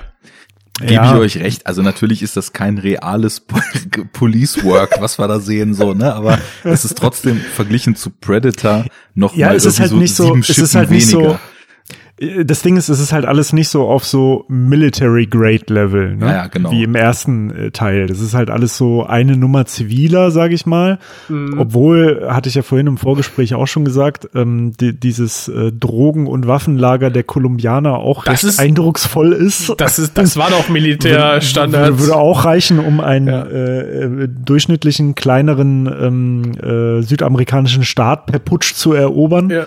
Aber äh, Die, die macht der Predator ja ganz schnell platt, weil ist ja kein Ani dabei.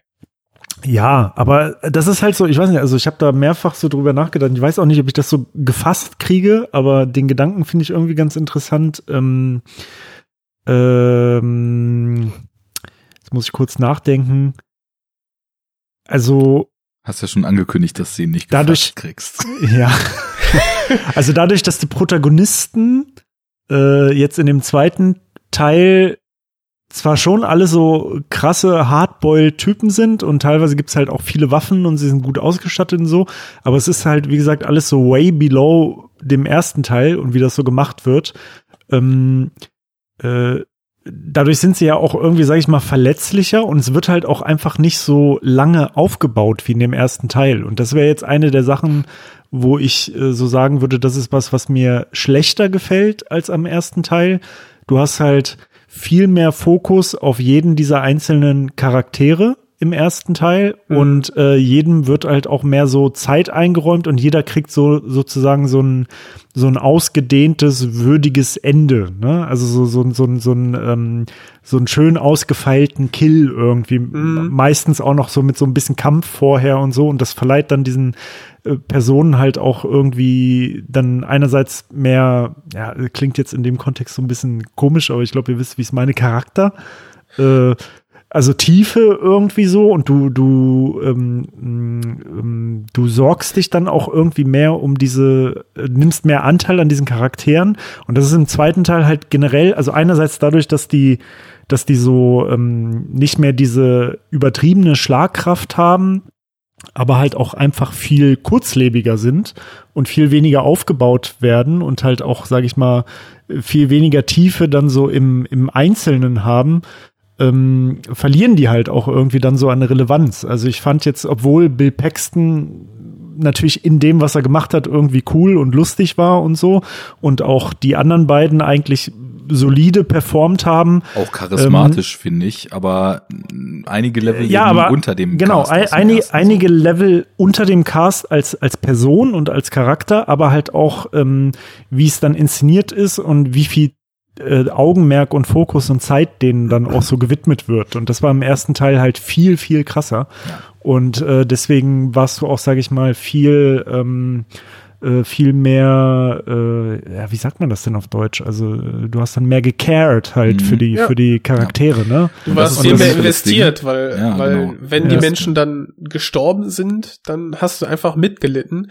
Und diese drei, vier Minuten mehr äh, Charakterisi- Charakterisierung oder, oder sag mal zehn Minuten innerhalb der Gruppe, das Mhm. hätte hier wirklich gut getan. Genau. Und, Und die, ähm, die hatten ja auch alle, sag ich mal, ein zwar natürlich total eindimensionales und simples, aber halt irgendwie so trotzdem so ein klar definiertes Charakterprofil, ne? Jeder. Ja. Also es gab da den, Ja.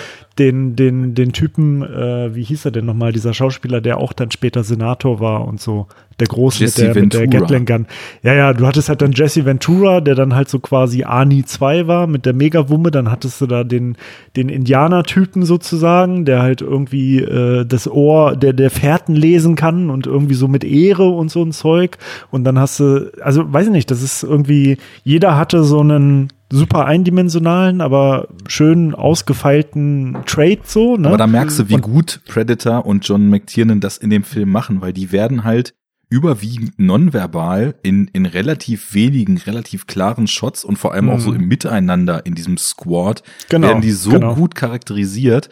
Und hier der Genau. Film im, im Sequel, das ist dann genauso das Thema, wo man dann immer wieder merkt, so eine Filme funktionieren halt, also das ist jetzt kein schlechter Film, aber die funktionieren nur so wirklich gut, wenn du auch, wie eben schon gesagt, in die Figuren invested bist und das, Mhm. das wird eben nur dadurch erzeugt, dass die auf irgendeine Art und Weise, und das muss gar nicht viel sein, aber es muss effizient sein, einfach einen klaren Charakter und eine Charakterisierung und irgendwie auch das Ganze muss so eine Gravitas kriegen, ne? Also hier ist es halt so, du denkst dann irgendwann, als, als der erste Typ von den Cops dann da bei der Untersuchung in, nach dem äh, Penthouse-Shooting da gekillt wird, das lässt einen halt relativ kalt, so, ne? Also es ist, dem- es ist schon irgendwie schade, aber Ja. irgendwie so richtig kennengelernt hast du. Genau, ähm, man denkt so, ist den- ein cooler Typ, hätte eine coole Figur werden nicht. können, ne? Und Ja. äh, da, das war's dann aber auch. Und da, das ist eben so das, was fehlt. Und da, da hast du dann eben eher so den Fokus drauf. Und wenn du den ganzen Film dir anguckst, der ist der Hauptfigur sehr nah.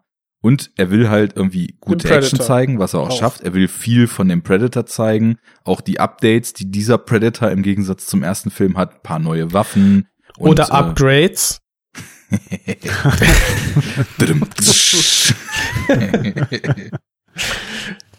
Ja. Ja. Ähm, Hieß ja übrigens auch nur in Deutschland Upgrade, der Film, ne? In den USA hieß er, glaube ich, einfach nur The Predator, ne? Der, also dieser neueste, auf den hast du ja jetzt angespielt, nehme ich mal an. Genau, mit Upgrade, richtig. ne? Ganz genau. Hm. Naja, anderes Thema. Ja, gut. Also auf jeden da Fall. kommen wir ähm, irgendwann mal hin. äh, ja. Ja, Aber äh, jetzt zum Beispiel dieser Bill Paxton. Ich finde, der hat mich äh, total an Shane Blakes Charakter erinnert. Aus Ja, dem genau. ersten, ne? Hat er die ganze Zeit doofe Witze erzählt, Ja, irgendwie, ja. aber eigentlich ist es schon ein netter Typ dahinter, wenn man mal die ganze die ganze äh, schäbige, misogyne Kram beiseite schiebt. Ne? Das ist auch so, so, so äh, Sexism auf Ja. äh, voll 100, 120 Prozent Anschlag, ne? Also irgendwie ein bisschen unangenehm alles, aber irgendwie, ich hätte, also ganz interessant ist, das war ja irgendwie einer der Filme, einer der ersten, die dieses NC-17 Rating ähm, bekommen Mhm, mhm. sollte. Das war, wurde irgendwie 1990 eingeführt. Und äh, ich glaube, in dem Zuge haben die, haben da, äh, wurde in dem Film dann doch, weil sie sich unsicher waren, einige Szenen rausgeschnitten, bevor das Ganze dann ins Kino gekommen ist. Und ähm, vielleicht haben wir da die, die, die, die Kills auch der, der Guten, weil die Mhm. der bösen sieht man eigentlich ja dann doch ganz ausgedehnt, Mhm. ähm, dann rausgenommen. Könnte ich mir vorstellen. Also, wenn wir ja, aber ich, ich glaube nicht, dass es eine Frage der, der ähm, äh, Brutality ist, so, weißt du? Also, dass die jetzt dann vielleicht rausgenommen wurden, weil zu, zu hart dargestellt ist. Also, ich finde, der erste Teil ähm, hat eher damit brilliert, dass er denen so Zeit gegeben hat, sage ich mal. Ne? Also es, ich glaube jetzt nicht, dass eine Frage davon ist, wie explizit der Gewaltgrad von den Kills irgendwie. Nee. Guck ist, mal, hier, hier ne? stirbt der erste Typ äh, aus den, von den guten Hauptfiguren sozusagen schon nach 20, 25 Minuten. Und Mhm. ich glaube, beim zweiten ist es, also frühestens in der zweiten Hälfte, nach diesem fetten, äh, wir, wir Ground Zero jetzt hier mal dieses komplette Camp, in dem äh, wir da diese Terroristen vermuten, nach diesem mega Action-Set-Piece, wenn sie dann quasi die Extraction dann wieder machen wollen, durch den Dschungel müssen, dann geht das erst los. Und zu dem Zeitpunkt hast du halt einfach die Figuren schon super lang agieren gesehen und hast einfach mehr Zeit gehabt, zu denen was aufzubauen. Also ich, ich finde, es geht hier mit dem ersten ähm, Verlust so aus dem aus der losen Gruppe der Hauptfiguren dann schon ein bisschen schnell einfach, ne? Auf jeden Fall, Ja. aber ich meine, wir wissen ja, woraus hinausläuft. Das ist ja Predator 2. Also, ne? Ja, aber das Also, ist vielleicht so ein Trugschluss, so, also ich meine, du musst natürlich, du musst diese, du musst diese Figur, dieses Wesen und so weiter, das ist ja sofort all in. Direkt in der Anfangsszene Mhm. gibt's erst einen Genau, Shootout ja. und dann kommt sofort der Predator.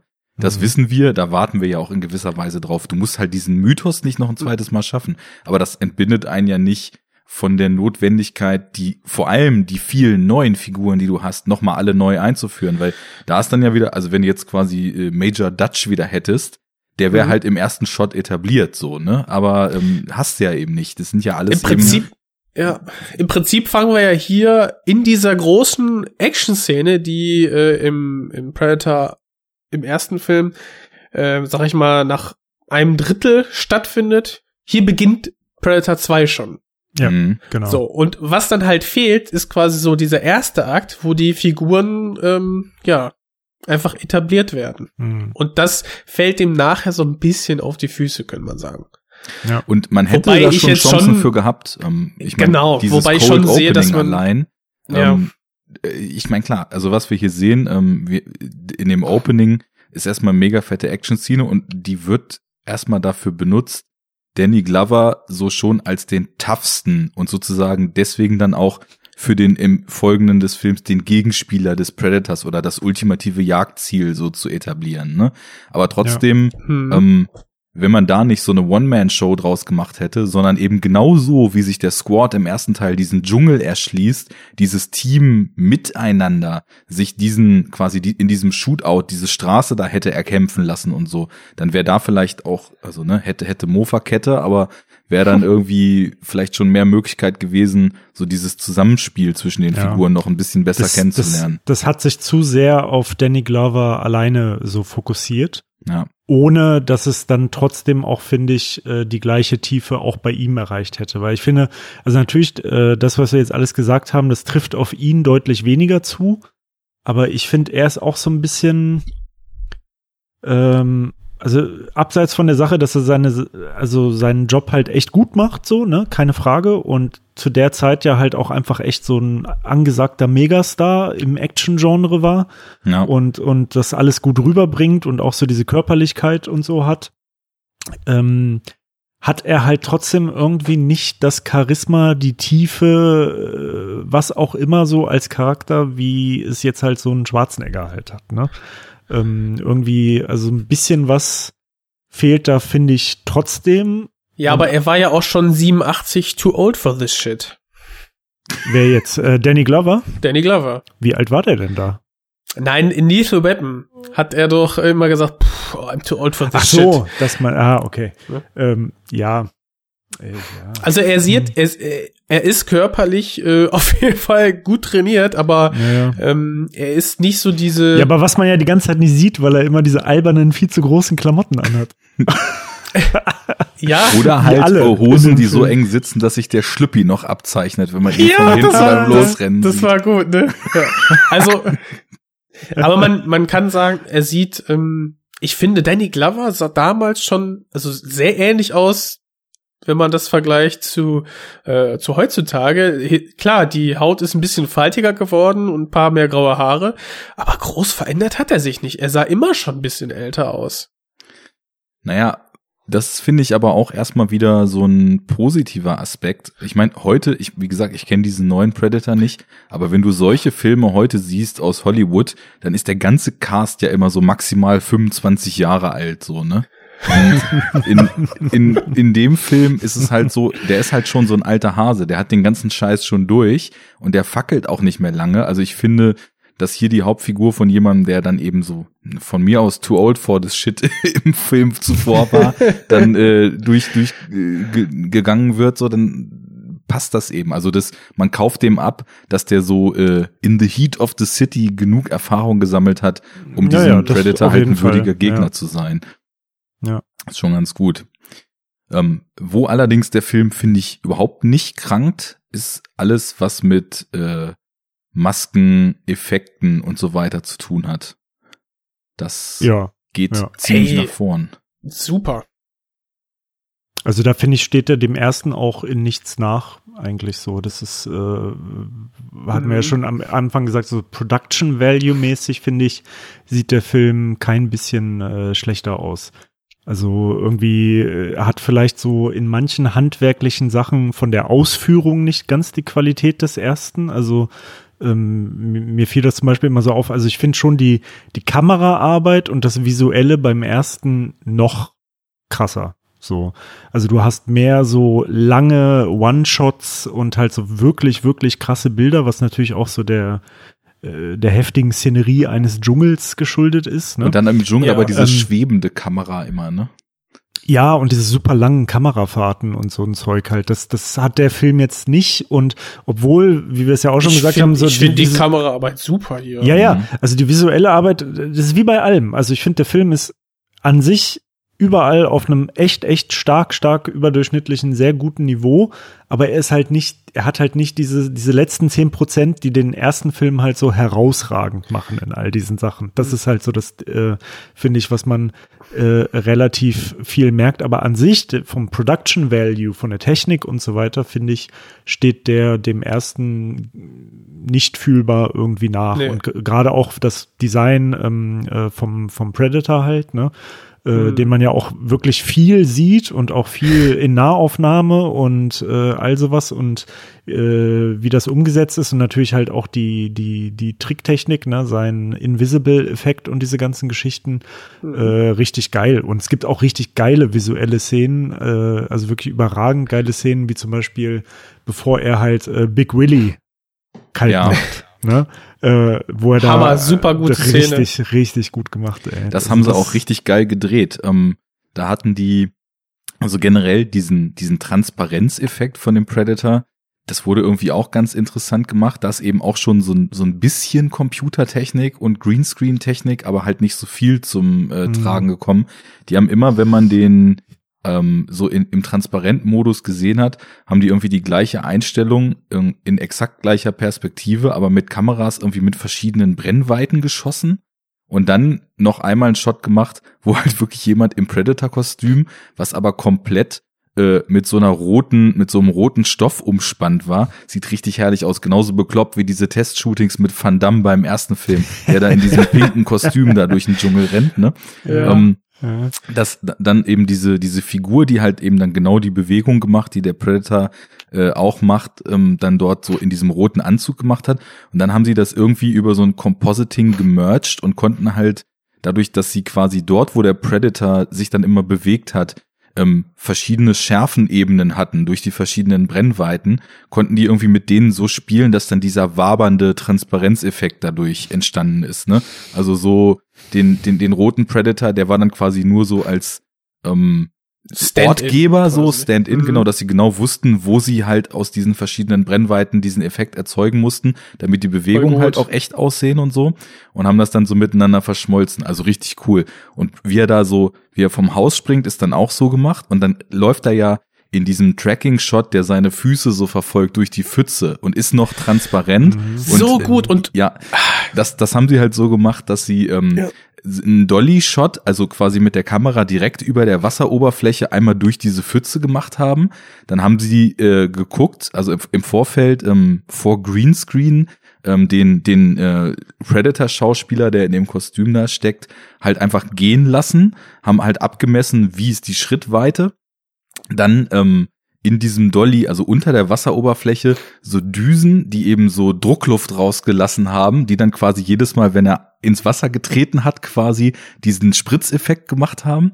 Und dann ist die, ist die Kamera einmal erstmal darüber gefahren, hat das ähm, mit diesen, mit diesem Spritzen, was da getriggert wurde, gefilmt. Und dann haben sie die Aufnahme genommen, haben halt so das, das äh, Treten quasi mit so einem Soundsignal versehen und dann wieder vor Greenscreen den Predator laufen lassen.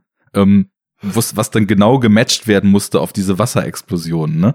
Also ist irgendwie echt, echt cool, wenn man sich das mal so anguckt, welchen Aufwand man damals halt für so einen Effekt betreiben musste, ne? Das haben wir ja vorhin schon mal so Mhm. gesagt. Ich bin in letzter Zeit so ein bisschen ähm, vorsichtig mit diesem pauschal auf CGI schimpfen, ne? Weil ich habe irgendwie, ähm, das habe ich vor. Aber so pauschal haben wir es doch nie wirklich. Nee, nee, gemacht. also ich meine, wir haben, wir haben immer, also ich meine, gut, Fabi kann das, ne? Scheiß CGI, alles nur noch CGI heute. Und ich, ich meine, jeder von, jedem von uns ist irgendwie klar, dass, dass jeder moderne Film von vorn bis hinten vollsteckt mit irgendwie Computereffekten, Korrekturen, Compositing, Nachbearbeitung, Color Grading und, und, und. Aber und wenn das nicht im, im, im Vordergrund Ja. irgendwie dauernd eingesetzt wird, dann ist das super. Dann ist das ja Genau. ein total cleveres Tool. Aber das sollte man hier vielleicht noch einmal klarstellen, so, weil wir schon Ja. oft sehr pauschal Okay. geschimpft haben. Und ich habe in letzter Zeit, ähm, ich habe so eine Videoserie auf YouTube entdeckt, die ich sehr Corridor unterhaltsam Crew, finde. ne? Genau, Corridor Genau, Crew. ja. Ähm, Was, was ist das? das ist ähm, Mensch, René, komm noch mal an hier. 2001. nein, nicht 2000. Auch ein guter, auch ein guter Film übrigens. Ja. Die, die Videoserie, die ich da meine, heißt VFX Artists React to Great and Bad CGI. Und Ja. äh, das sind halt Ah, so ja, drei das Typen. Habe ich, glaube ich, äh, bin ich schon mal drüber gestolpert irgendwann. Mhm. Aber die, ja, die, die wahren, die wahren Episoden sind die, wo die auf Stunt, wo die Stuntmans und Women einladen und dann sich so Stuntman äh, die sind auch gut. Sachen ja. angucken. Das Aber- ist so unterhaltsam und da lernt, also hier und da lernt man noch mal was. Das ist echt ganz, ganz Und witzig. in dieser React to Great and Bad CGI-Serie, von der es mittlerweile irgendwie 40 Videos gibt, die jeweils so 10 bis 15 Alter. Minuten gehen, lernt man halt auch total viel über digitale Effekte, weil die dann teilweise Mhm. auch, also zum einen machen die so ganz geile Aktionen, so We Fixed the Scorpion King zum Beispiel, ne, wo sie halt so diesen legendären, unfassbar schlechten Shot, wo eben so dieses, diese The Rock Spinne da in The Scorpion King am Start ist oder dieses The Rock Skorpion dann halt, ne, was einfach absurd schlecht aussieht mit der Gesichtsanimation. Das, das wird sowas halt zum Beispiel auch mal neu machen, aber bei ganz vielen Shots analysieren sie halt, warum das schlecht ist, warum das nicht funktioniert und wie viele Sachen man dort halt hätte anders machen müssen und welche Aspekte so beim Erstellen von digitalen Effekten auch eine Rolle spielen, damit das dann tatsächlich gut aussieht und eben auch bei so wirklich fantastischen Sachen wie irgendwie die, also eine Episode, die habe ich vor kurzem gesehen, wo sie Interstellar, wie da das schwarze Loch erstellt wurde und den Lego Movie, wie der generell gemacht wurde und so weiter auseinandernehmen. Und das ist halt echt ähm, unterhaltsam und lehrreich. Und da merkst Mhm. du halt auch, was jedem von uns ja auch bewusst ist, dass das halt auch schon also eine echt krasse Craft ist und teilweise auch eine ziemliche Kunst sein kann und die Leute, die das machen, unfassbar kreative Wege finden, um in Filmen das, was von ihnen gewünscht ist, so darzustellen, dass es gut aussieht. Das einzige Problem, was es halt immer gibt, ist diese Full CGI Characters, wo halt die Physik nicht stimmt, wo dann dieser Un Und- Uncanny ja. Valley Effekt kommt, ne? Mhm. Und, Und aber was sie auch halt gesagt haben, ist dieses das Wichtigste auch bei der bei der CGI-Produktion ist einfach der Faktor Zeit.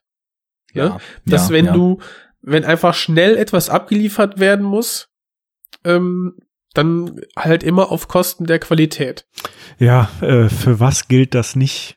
Eben. Möge ich, möchte ich da mal kurz in den Raum werfen. Jeder Ja. Mensch, der einem Beruf nachgeht, äh, wird das sicherlich schon äh, mannigfach erlebt haben. Genau. Ent entweder es wird teuer oder es dauert Zeit. Genau. Also an der Stelle sei empfohlen, Corridor Crew, ähm, Auf jeden Fall. weil man da wirklich viel über Effekte lernen kann. Ja. Aber Ab auch die sagen halt, ich meine, die arbeiten halt in einem VFX-Studio und können das auch echt ganz gut. Also die Sachen, die sie da teilweise so zeigen und so weiter, also die, die wissen schon, wovon sie reden. Ähm, aber sagen halt auch, wenn du es in Camera machen kannst, mach's in Camera, ne? Ähm, Ja, ja, ja. Und das ist eben bei so einem Film von 1990, der dann, keine Ahnung, 88, 89 gedreht ist, ist das eben Programm. Und wir haben ja auch hier wieder das gleiche Creature Design Team wie beim ersten Teil, die sich halt total ausleben konnten und kann man auch schöne Making-ofs gucken, dann erzählen, wie sie so leichte Variationen in dem Gesicht des Predators gemacht haben und hier ein bisschen was anders, da ein bisschen was anders. Und größtenteils im Film, also was heißt größtenteils, immer wenn man den Predator sieht, ist es halt äh, der Schauspieler in dem Kostüm, der da rumrennt, ne? Und Kevin Peter Hall. muss die Gleiche aus dem ersten. Ja, ne? ja. Genau.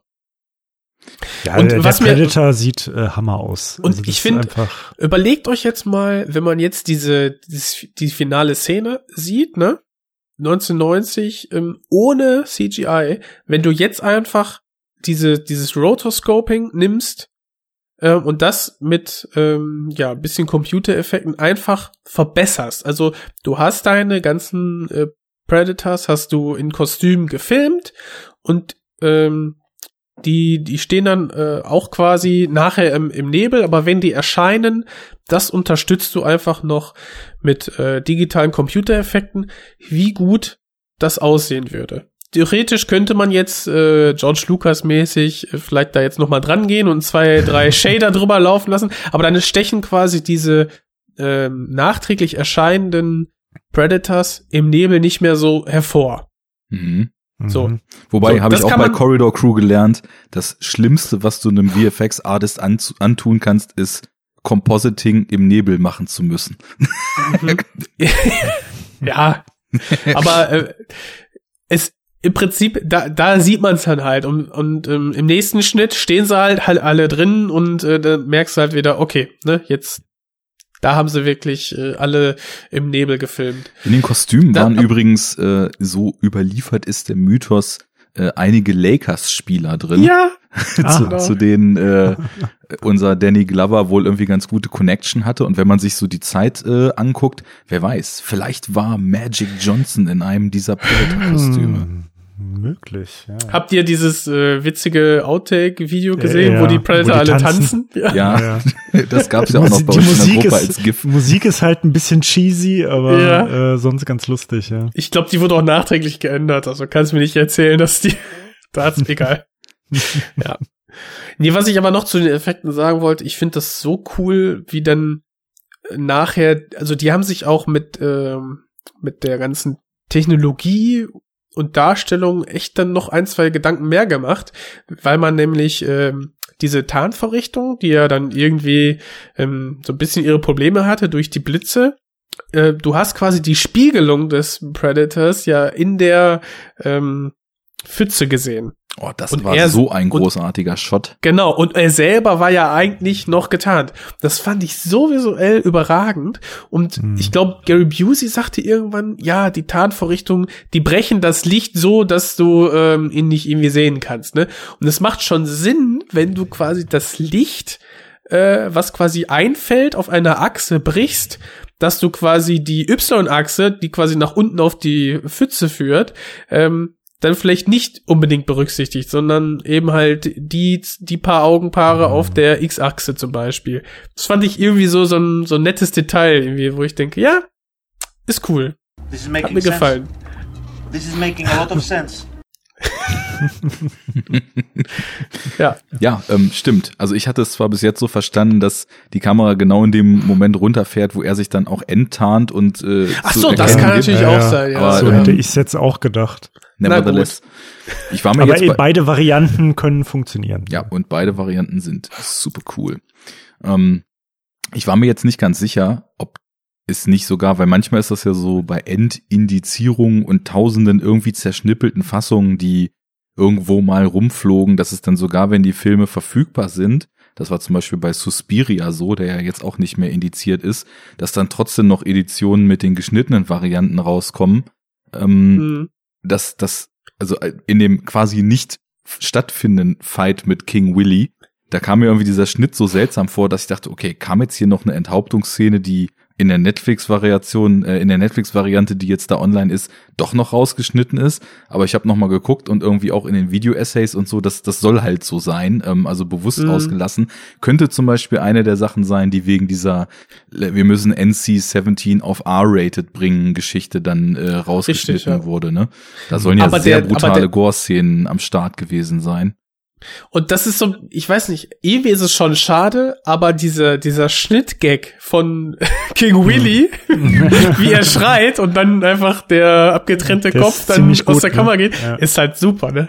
Kann Sind wir beim nächsten Thema, die, die Gags. Ähm, also ich muss ja sagen, was mir so ein bisschen sauer aufstößt, ist irgendwie so dieser augenzwinkernde Gag-Umgang mit äh, You're an ugly mother und dann Ja, ne, ja. Ähm, generell, dass der Mhm. Predator halt so redet, fand ich halt super cheesy äh, und not so nice. Wie steht ihr da so zu? Ja, war halt so ein ähm, Head-Tipp an, ans Original eventuell, so ein bisschen Fanservice, gone, gone wrong oder so.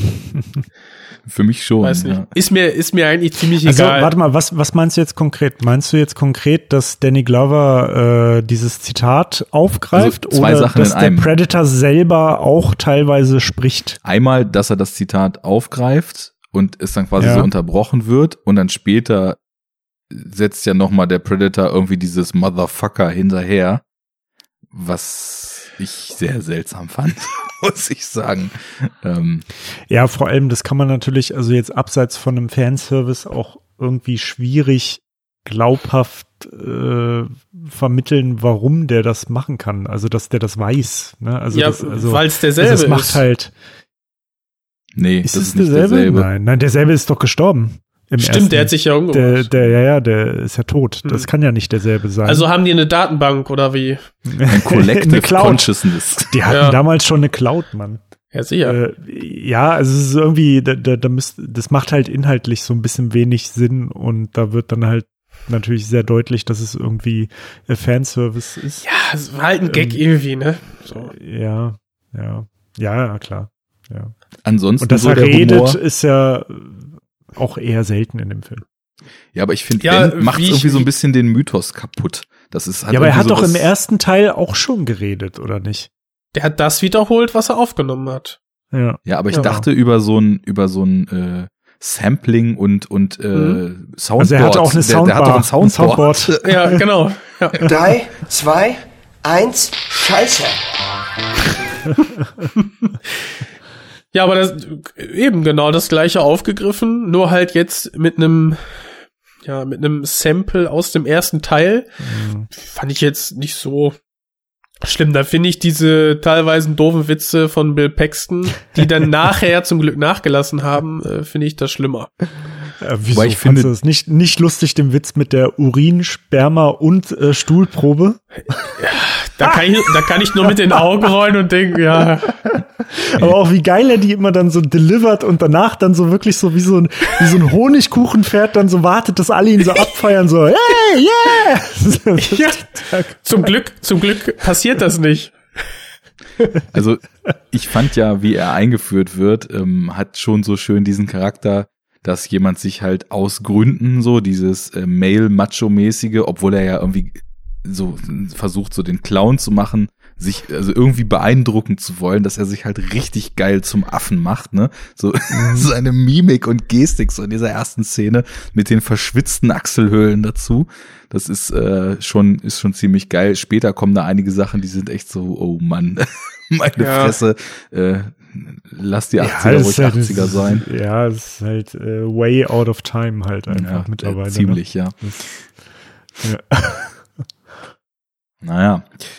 Was haben wir denn sonst? Aber, aber, aber er, er hat ja schon, also ich meine jetzt abgesehen von der inhaltlichen Ebene, die halt sehr fragwürdig ist und so, finde ich ja schon dieses Element, gerade jetzt bei Bill Paxton irgendwie, es bringt halt schon irgendwie so ein bisschen was äh, Cheerfules, also was Cooles irgendwie da rein. So. Also ich fände es jetzt auch komisch, wenn das weg wäre, ne?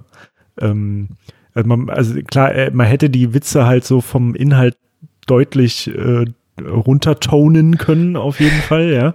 Also es ist halt way over the top, aber Mhm. äh, an sich fand ich diese, ja, also dieses Element, dass er da halt wirklich dann da so, so krass clownmäßig da irgendwie so Comic Relief-artig schon fast da Er ist ein eine Comicfigur, reinbringt. ja. Ja, das passte ganz gut und das passt ja auch zu ihm, also ich meine schon in, ähm, in dem Alien 2 hat er ja auch schon so Ansätze davon, sage ich mal, ne? Vielleicht nicht ganz so over the top, aber da ist er ja auch schon so ein Typ, der irgendwie crazy Sprüche macht, so, ne? Und mit Passt so einer perfekt in die Rolle hier, so. keine Frage. Genau, Mhm. ja. Ich finde ihn, ich finde ihn aber in äh, True Lies dann noch mal besser. Wie Ach, stimmt, da, da, da ist er der Autoverkäufer. Ne? Ich hab, ich hab den letztens noch mal ange, angeschmissen so. Auch so ein Film, äh, HD auf Netflix, ne, und äh, hat immer noch keine Vernunft, oder hat er mittlerweile eine Blu-ray-Auswertung? Ich weiß es nicht. Ey, den, den müssen wir eigentlich auch mal machen. Ey, aber wie, wie er in einer Tour über, über die Frauen herzieht und sich so drüber ja. beömmelt, was er für eine Masche hat und dann von Ani einmal schön in die Fresse kriegt, direkt ausgenockt, halbe Gesicht gebrochen und Blut kommt ja, aus er haut, er haut ja seinen Kopf einfach nur so aufs Lenkrad, oder? Nee, nee, der, kriegt, nur, der kriegt nur so, so einmal die Knöchel ins Gesicht ah, und direkt. Sowas. Ja, okay. Ja, generell, also direkt ausgenockt gibt's ja hier auch eine schöne Szene, die ich auch irgendwie relativ witzig finde, mit diesem Sensationsreporter, der ja sowieso irgendwie auch eine geile Figur ist. Also wir haben ja vorhin festgestellt, eigentlich ist Predator 2 das Sequel zu LA Confidential und anscheinend irgendwie auch das Prequel zu Nightcrawler, weil was der Typ die ganze Zeit abzieht mit seiner Fernsehshow ist halt auch so richtig geil. Hardcore! Hardcore! Hardcore! Hier wurden Leute massakriert, die Köpfe abgerissen, enthauptet und und und. Böse, böse, was auf den Straßen ja, ihm passiert. Geht halt, ihm geht halt echt immer so hart einer ab, wenn er berichtet. So, ja, ne? Er kann sie kaum an sich halten. Das ist äh, also auch schon irgendwie ja, ich meine, das, das sind alles so Sachen, die, glaube ich, natürlich auch irgendwie eine gewisse Realität damals reflektiert haben, die mhm. natürlich dann in so einem auch. Schmelztiegel LA, wo ja eben auch die Kriminalitätsentwicklung und so weiter, die es in der Zeit dann gab, in dem Setting des Films hier einfach total aufs Extrem überspitzt sind, so äh, diese mhm. diese Gang Wars, die halt sonst so in mhm. irgendwelchen einzelnen Stadtbezirken tobten, die sind ja hier dann eben so auf die ganze Stadt ausgeweitet und so eine Asseln wie dieser Typ mit seiner Fernsehshow, die kommen dann natürlich auch irgendwie an Start. Also irgendwie auch ein ganz, Ach so, diese, nettes diese Element. ausgewogene, ausgewogene Berichterstattung und Formulierung, die total unparteiisch ist. Habt ihr das äh, bemerkt? Äh, als sie irgendwie seinen Bericht da in, auf so einem Monitor verfolgen und dann sagt er, okay, da wurden jetzt wieder Leute umgebracht und dann wird so eingeblendet, so ein Ach, Text. Ein, ein guter äh, Kopf, ne? Ja, ja, ja. Äh, ähm, Statistik, also quasi so die Casualties, ne? Mhm. Und dann steht da so, five, five assorted drug trash und one good cop. so, so, so, gar nicht tendenziös. Irgendwie. Nee, aber muss man auch mal festhalten. So. Ja. One good cop and five assorted drug trash. Das war schon fast, fand ich so uh, Robocop-esque. Ja, du als Journalist ja, kannst dir da mal eine Scheibe abschneiden ja. von solch objektiver ja, Berichterstattung. Also ich, ich, ich mache das nur so. ja, schön. Ja. Ähm, wie findet ihr denn so die die Action-Set-Pieces, also ich meine, über den, den Straßenfight am Anfang, der ja dann auch an schön geflippten äh, Autos, die sich in Explosionen durch die Luft äh, salton saltonieren, falls es das Wort gibt, äh, endet. Jetzt ähm, gibt es das. Ja. Enough Talk approves. Copyright ja. bei äh, ist es jetzt Siri, Alexa oder okay Google, keine Ahnung, ja. was ich bin. Muss ich mir noch Und, aussuchen. Äh, Royalties incoming. Ja, auf jeden Fall. Ähm, Nix mit Creative Commons, also äh, da wird hartes Copyright draufgesetzt. Zusätzlich so. zu der Szene, die ich irgendwie nice finde, vor allem ist sie halt ein schöner Einstieg in diesen, in diesen übertriebenen und auch kaum in extrem Klischees darge dargestellten Gangkrieg, gibt's ja dann später ähm, zum einen diese Penthouse-Szene, die nicht so lang ist, relativ lang dann die U-Bahn-Szene, dann die Schlachthaus-Szene und am Ende halt so den, den Show-Off mit dem Predator. Ähm, Im, Im Raumschiff dann, ne? Ja, genau. Beziehungsweise auch äh, auf, auf dem Dach, ähm, wo dann irgendwie Stimmt. auch noch weiter gekämpft wird. Mhm. Was ja, was ja krass ist, ne? Wir waren von bei den Effekten. Das haben die ja wirklich auf einem Dach äh, eines 13-stöckigen Gebäudes ähm, gedreht und so Thema echte Stunts und so.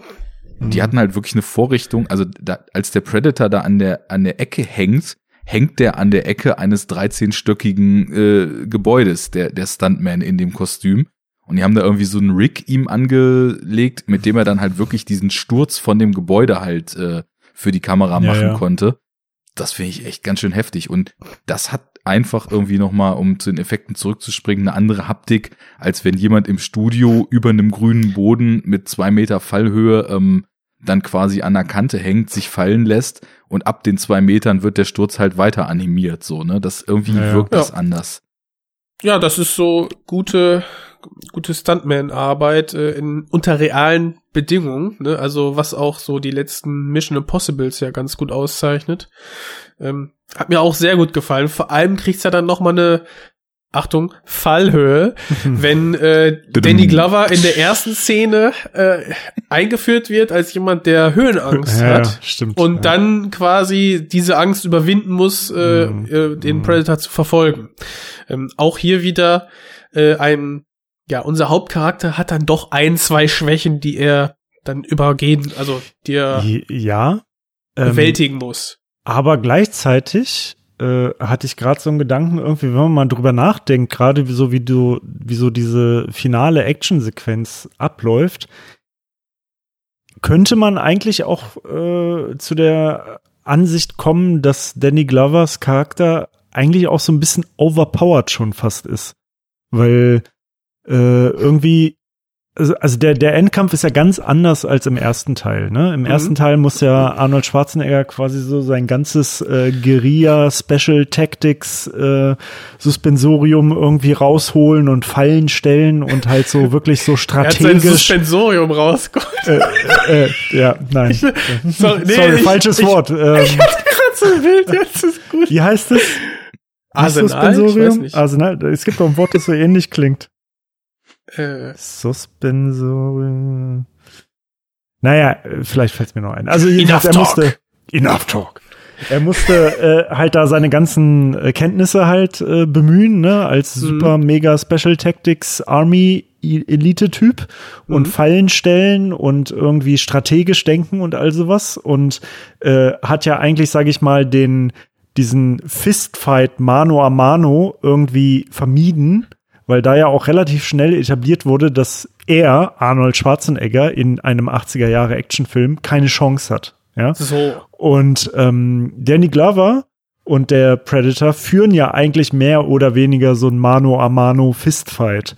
Und äh, gleichzeitig ist es ja auch noch so, dass ähm, Danny Glover irgendwie so den Predator mehr oder weniger so verfolgt. Also so äh, eigentlich so die, die, die Initiative irgendwie hat und so von einem gewissen Standpunkt aus fast so die, die Oberhand. Und ganz zum Schluss in dem Raumschiff haben sie ja wirklich irgendwie, ja, so eine Art, ja, nicht Faustkampf, wie so, so ein ein Standoff Schwertkampf. schon, ne? Stand, Stand-off-Schwertkampf und der ist ja auch cool und sieht geil aus und so.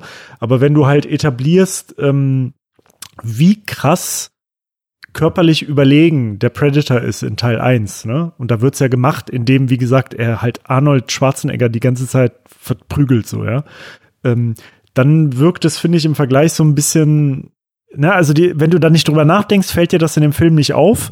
Aber wenn du es dann mal tust und in Bezug zum ersten Fall äh, Film setzt, ähm, wirkt es halt ein bisschen unrealistisch, dass äh, Danny Glover irgendwie so auf der Ebene so gut mithalten kann und Aber mitgehen bedenke, kann. René, bedenke, Ja. der Predator im ersten Film ist ja in diesem Standoff halt auch noch komplett on top of his game. Also der hat einmal so einen Streifschuss abbekommen vorher.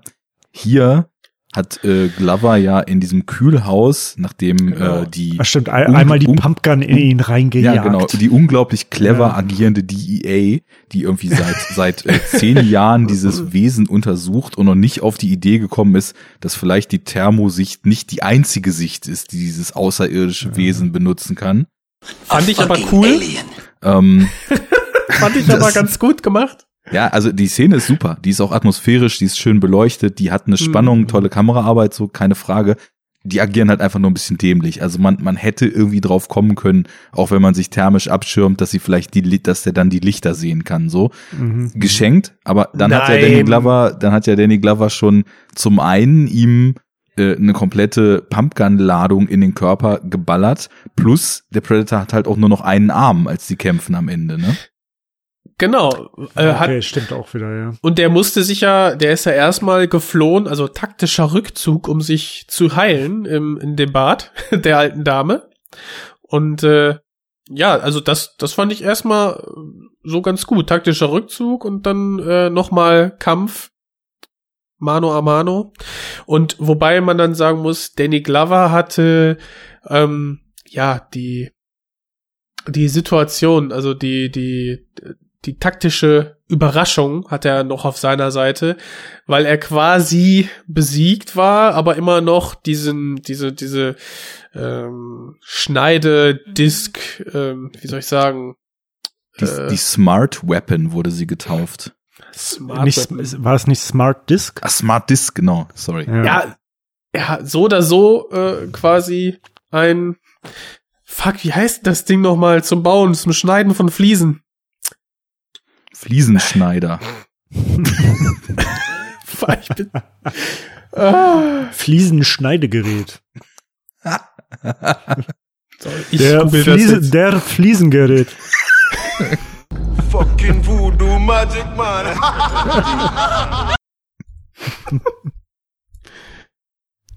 Komm, du meinst eine Flex oder Ja.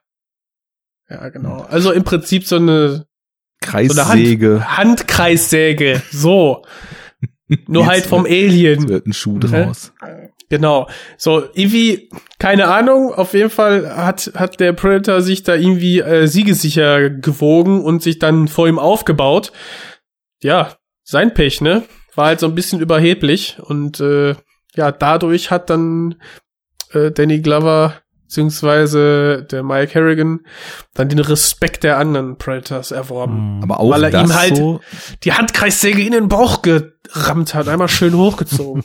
auch das ist ja schon auch so in der, in der, ähm, in dem Grunddesign und der Mythologie dieser Spezies schon gut angelegt. Also es, es geht ja auch darum, dass also im ersten Teil, obwohl sie dann irgendwie immer eher den Freitod wählen, als besiegt zu werden mit ihrer Self-Destruct-Device da, ist es ja schon so, dass ähm, einen ebenbürtigen Gegner zu finden für diese Jägerrasse anscheinend irgendwie auch so ein Lebensziel ist, wenn die da so durch Ja, das die heißt Galaxis die, fliegen. die, die ultimative Ehre sozusagen. Ja, genau. Ne? Deswegen, deswegen drehen die ja auch so völlig durch, wenn sie halt einen Xenomorph irgendwo entdecken und lassen alles andere stehen und liegen, so, ne? Das, Da äh, kommen wir dann in äh, Podcasts der nächsten Jahre zu. ähm, Oh ja. Wobei Tja. ich das Spin-off schon echt gerne sehen würde mit äh, diesem Freibeuter, Piraten oder Commonwealth-Setting, wenn dann da im, im 18. Jahrhundert die, die Predators kommen. Ja, wäre schon cool. Ähm, aber es gab doch jetzt, äh, unabhängig davon, es gab doch die Tage jetzt irgendwie eine Meldung über einen neuen Predator-Film. Das, Also, also es wird ja anscheinend noch einer gemacht. Ja? Ähm, es wird ja. mit Sicherheit noch einer gemacht. Das wurde, also das wurde mir jetzt, äh, das wurde mir neulich in meinen Timelines in Social Media des Öfteren angezeigt. Äh, Aber ist der letzte Shane Black Meldung- nicht total gefloppt? Ja, ja, ja, ja, aber ich weiß jetzt, ich, also ich weiß nicht mehr, als dass diese Meldung ständig in meinen Timelines war. Und da stand immer hier jetzt neue Details zur Handlung von Predator 5. Ui. Äh, und ich habe äh, aber noch nicht gelesen, was da genau Sache ist. Mehr weiß ich jetzt halt auch nicht. Aber es wird an, also es ist einer in der Mache konkret wohl schon. ja, okay. Ähm, Shit happens. Shit. You're in the shit now. Ja, also ich fand, ähm, aufgrund dieser vorherigen Schwächung fand ich den Standoff äh, durchaus so glaubhaft. Also sie sind beide Mhm. schon ganz gut runter, aber naja, es ist eben ja tatsächlich so ein bisschen die Arroganz, die da mitschwingt, ähm, dann eben doch den Gegner im entscheidenden Moment zu unterschätzen. es gab ist ja dann auch so sogar, äh, Todesursache Nummer eins bei bösen Film äh, Bei Bösewichten, genau. Bei Bösewichten, ja. Arroganz. Arroganz. Ich erkläre dir mal eben zehn Minuten, warum ich der Bessere bin. ja, Und oder lass- ich verrate noch meinen Plan zehn Ja. Minuten, bevor Und ich lass dich äh, dann kille. aus der Tode Todesfalle entkommen. Das ist das Schöne, der Pred- Predator hat ja keinen komplexen Plan. Das sind ganz simple Ziele, die da gesteckt sind. Ähm, ja, gut, aber insgesamt ähm, hatten wir eben schon gesagt, so die die Kühlhaus äh, Schlachthof geiles Setting auch für so ein Showdown äh, Section so äh, Rocky lässt grüßen und die auch ich finde auch die U-Bahn Szene, die ist schon ziemlich viel einfach insgesamt so als als Szene gesehen. Ähm, ist aber auch also mit dem Licht, was dann Also so visuell flackern, stark. ja, beginnt Aber und ich so fand- gut gemacht. Ich Mhm. fand es aber etwas äh, körperlich anstrengend, muss ich sagen. Ähm, dieses äh, Strobolicht. Ja. Ich weiß nicht, wie ihr das em empfunden habt, aber ähm, ja, ich weiß nicht, vielleicht liegt es jetzt auch daran, äh, oder auch im Kino müsste es auch äh, visuell sehr, sehr anstrengend gewesen sein. Weil, ja, ist irgendwie, irgendwie nett, äh, hier und da ähm, kann man auch was erkennen, aber alles in allem ist es sehr, äh, ja, durcheinander. irgendwie. Ja, was aber natürlich auch dem Chaos der Situation ganz gut entspricht. Und ähm, Mhm. Vorher noch paar schöne Klischee-Gangster aus den 80ern gesehen. Und äh, Punks. was natürlich auch nettes Worldbuilding ist, dass die Punks ihre Knarre rausholen und äh, als die Bedrohung dann äh, klar wird, alle Leute, die in der Bahn sitzen, auch ihre Knarre rausholen. Stimmt. Okay, das war witzig, Das ja. war echt cool, das ja. war schon irgendwie schönes, schönes Augenzwinkern. Mhm. Gut, Thank God it's America. Habt da, habt da noch irgendwas zu Predator 2 Mhm. auf dem Herzen? Ich guck mal in meine Ich- Aufzeichnungen. Ich mochte diese Netzkanone, die sich richtig schön einschneidet ins Fleisch. Ja, die, die ist ja dann auch später äh, immer wieder aufgegriffen worden in den äh, anderen Franchises. Hat sich so etabliert als Predator-Waffe. Für einen Jäger auch ein cleveres Tool. Mhm. Und Mhm. generell so ähm, das Weapon Design, also wir hatten schon irgendwie dieses Smart Disc angesprochen, ist irgendwie Die nice. Lanze, die Lanze ist cool. Äh, Vor allem, die haben sie halt auch echt cool gemacht, ne? Das ist auch wieder so ein Ding, ne? Heute würde da jemand halt quasi mit, naja, irgendwas in der Hand vielleicht noch rumlaufen und dann würden sie, wie die ausfährt und so weiter, animieren. Da wurde das halt alles als Prop mechanisch gelöst und weil sie es nicht hingekriegt hatten, dass das Ding auf die ganze Länge ausfährt, äh, müsst ihr mal drauf achten, wenn ihr den Film wieder guckt. Gibt es dann so Shots, da fährt er die erste Stufe aus, die Kamera fährt hoch und zeigt quasi den Predator nur noch so von der Hüfte an aufwärts. Dann hat der Schauspieler halt das Prop gewechselt, diese, die schon länger ist und dann halt die, die letzte, äh, die, let, die, die letzten Ja. Stufen nach außen noch ausfahren kann und nimmt sie dann hoch cool. ins Bild und hat die Lanze ganz ausgefahren. Irgendwie schöne kreative Wege. Mhm. Die taucht auch später wieder auf in den Alien, in den AVP-Filmen. Die, äh, Zu Recht. Lanze. Zu Recht. Wenn du einen platt machst, dann musst du einen so platt machen, dass er auf, der nicht mehr aufsteht. Die Agenda ist klar. Ja, ähm, Ja, also alles in allem, ich finde, das ist ein echt cooles Sequel, wo die sich ähm, schön Gedanken gemacht haben, die Essenz äh, von Predator beibehalten haben und ähm, ja, obwohl's eben- also ich finde es so witzig, die haben die, die sind nicht auf elf gesprungen die ganze Zeit, sondern haben haben sogar eher gesagt, so, wir sind jetzt in einem urbanen Setting, etwas gesettelter, etwas realer vielleicht, aber haben dann noch mal die, ja, weiß ich nicht, den Klischee-Modus noch mal auf, da auch noch mal auf 10 halt gedreht, ne, alles ein bisschen äh, ähm, sehr deutlich äh, dargestellt, also äh, Thema Klischee, äh, als äh, die hier die die die Voodoo Magic Gang äh, sich mit Danny Glover treffen will und dieses Auto vor ihnen hält und sie sagen, er soll einsteigen und Ja, ja. das ist auch so das, ist das Beste überhaupt. Und Einfach so mal Nebelmaschine zwei Ja. Stunden in der Limousine laufen lassen.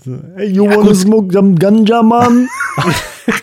Ja gut, die sind, also das ist natürlich auch irgendwie ein witziger Spin, diese ganze Figur des Predators.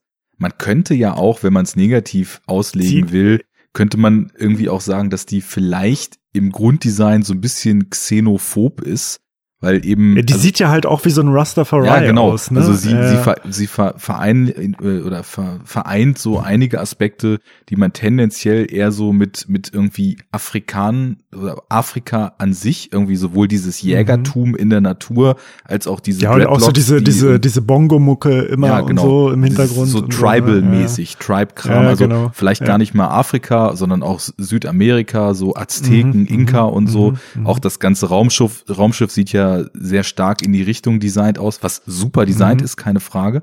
Ähm, Ja. Mhm.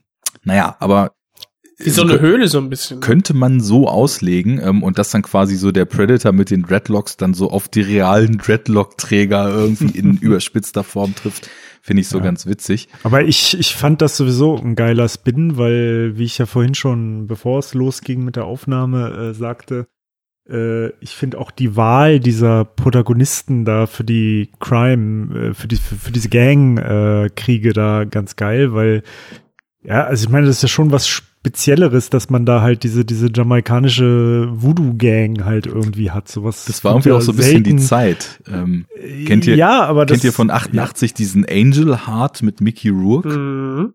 Ja. Ähm, das, da war ja auch Ja, irgendwie so auch dieses viel Voodoo. Voodoo Magic Man Ja. Ich habe ich hab gelesen, dass diese, dass diese Gangs, diese beiden, also einmal Kol kolumbianisch und diese Voodoo-Gang, dass das wohl, naja, nach Gangs aus äh, New York und Kansas City als, als Vorbilder äh, gedient haben. Und äh, die das quasi aufgegriffen haben, so diese, Mhm.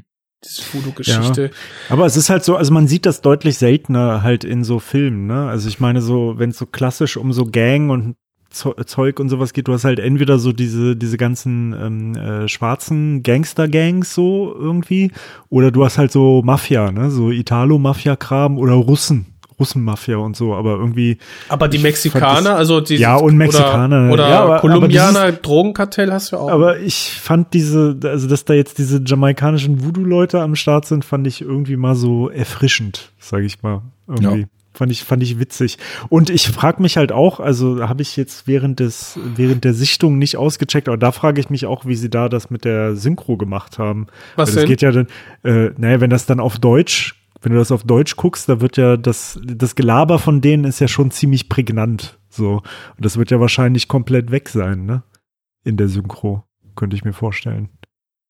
Ja, dieser, dieser jamaikanische Akzent halt, ne? Das ja, ist dann generell kriegst du halt den Thema. deutschen Ja. Jamaika-Akzent wird da halt drüber gelegt, ne? Also. Also Aha. was, ich fand das schon immer extrem schwierig in so, in Filmen, wo es eben Gangbanger zu sehen gibt und dann Mhm. eben so entsprechender Slang gesprochen wird, wie das dann eingedeutscht wird, weil du kommst da voll oft in den Synchros bei so einer Erkan und Stefan Variante irgendwie an. Ja, ja, erstens, erstens das, oder es wird halt, also, das war ja auch früher, sage ich mal, bis in die 80er, 90er Jahre war es jetzt zum Beispiel auch total üblich, ähm, dass wenn es so schwarze Charaktere gab, dass die dann halt immer so clownmäßig synchronisiert wurden, so Eddie Mhm. Murphy. Eddie ne? Murphy, Ja, ne? genau. Ja, mit so einer völlig überdrehten Stimme, der dann immer so, hey, ja, hey, hi, was geht? La, la, la, la. So, Hast du gut Äh, drauf.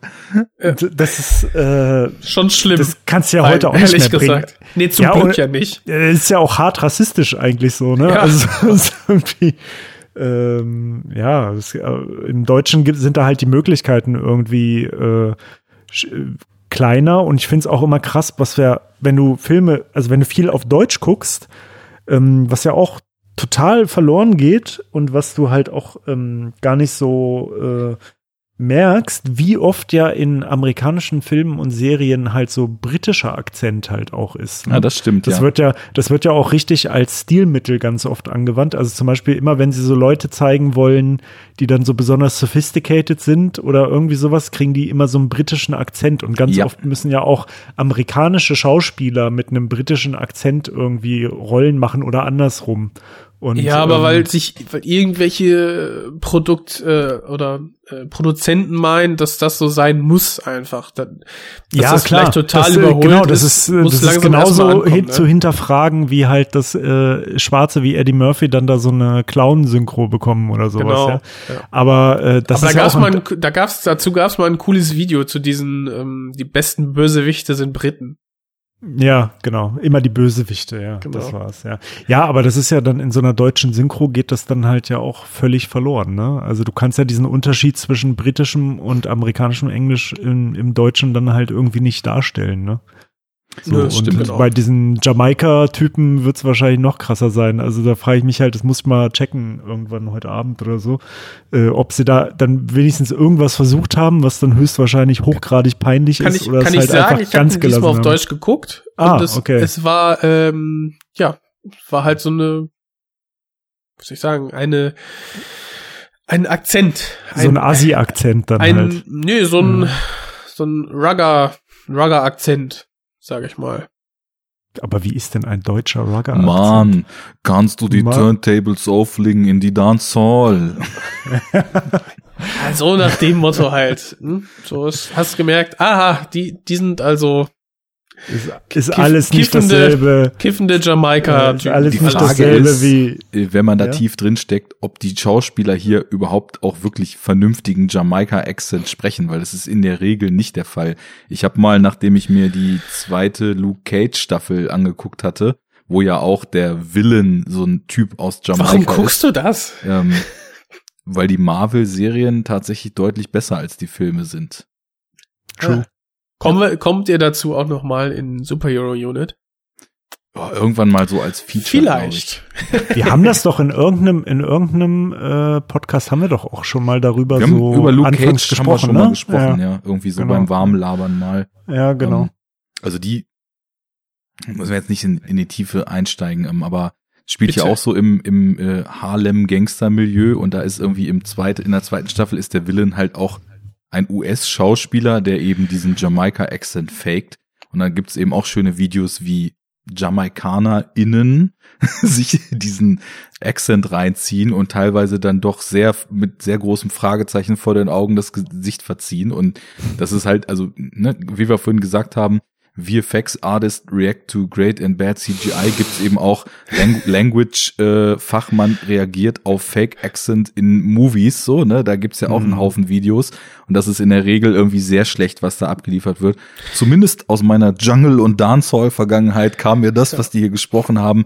Außer King Willy der irgendwie voll drüber ist so einigermaßen bekannt Dann, vor. dann hoffe ich mal, dass Stephen Hopkins, der ja in Jamaika geboren wurde, da so ein bisschen den Finger drauf hatte. Aha. Da hat dann nämlich der, das Weißbrot in Schwarz erklärt, was die für einen Akzent zu ihm haben. Das, das war bestimmt witzig am Sehr Set. schön. und ja. die die haben zu ihm gesagt Yeah, well, you know, that's just like uh, your opinion, man. Aber vielleicht ist halt auch alles Quatsch und das sind einfach jamaikanische Schauspieler gewesen und alles gut. Weil man in Hollywood Hm. ja in der Regel, wenn man Leute aus mit bestimmten Nationalitäten brauchte, auch Leute aus den Nationen geholt hat.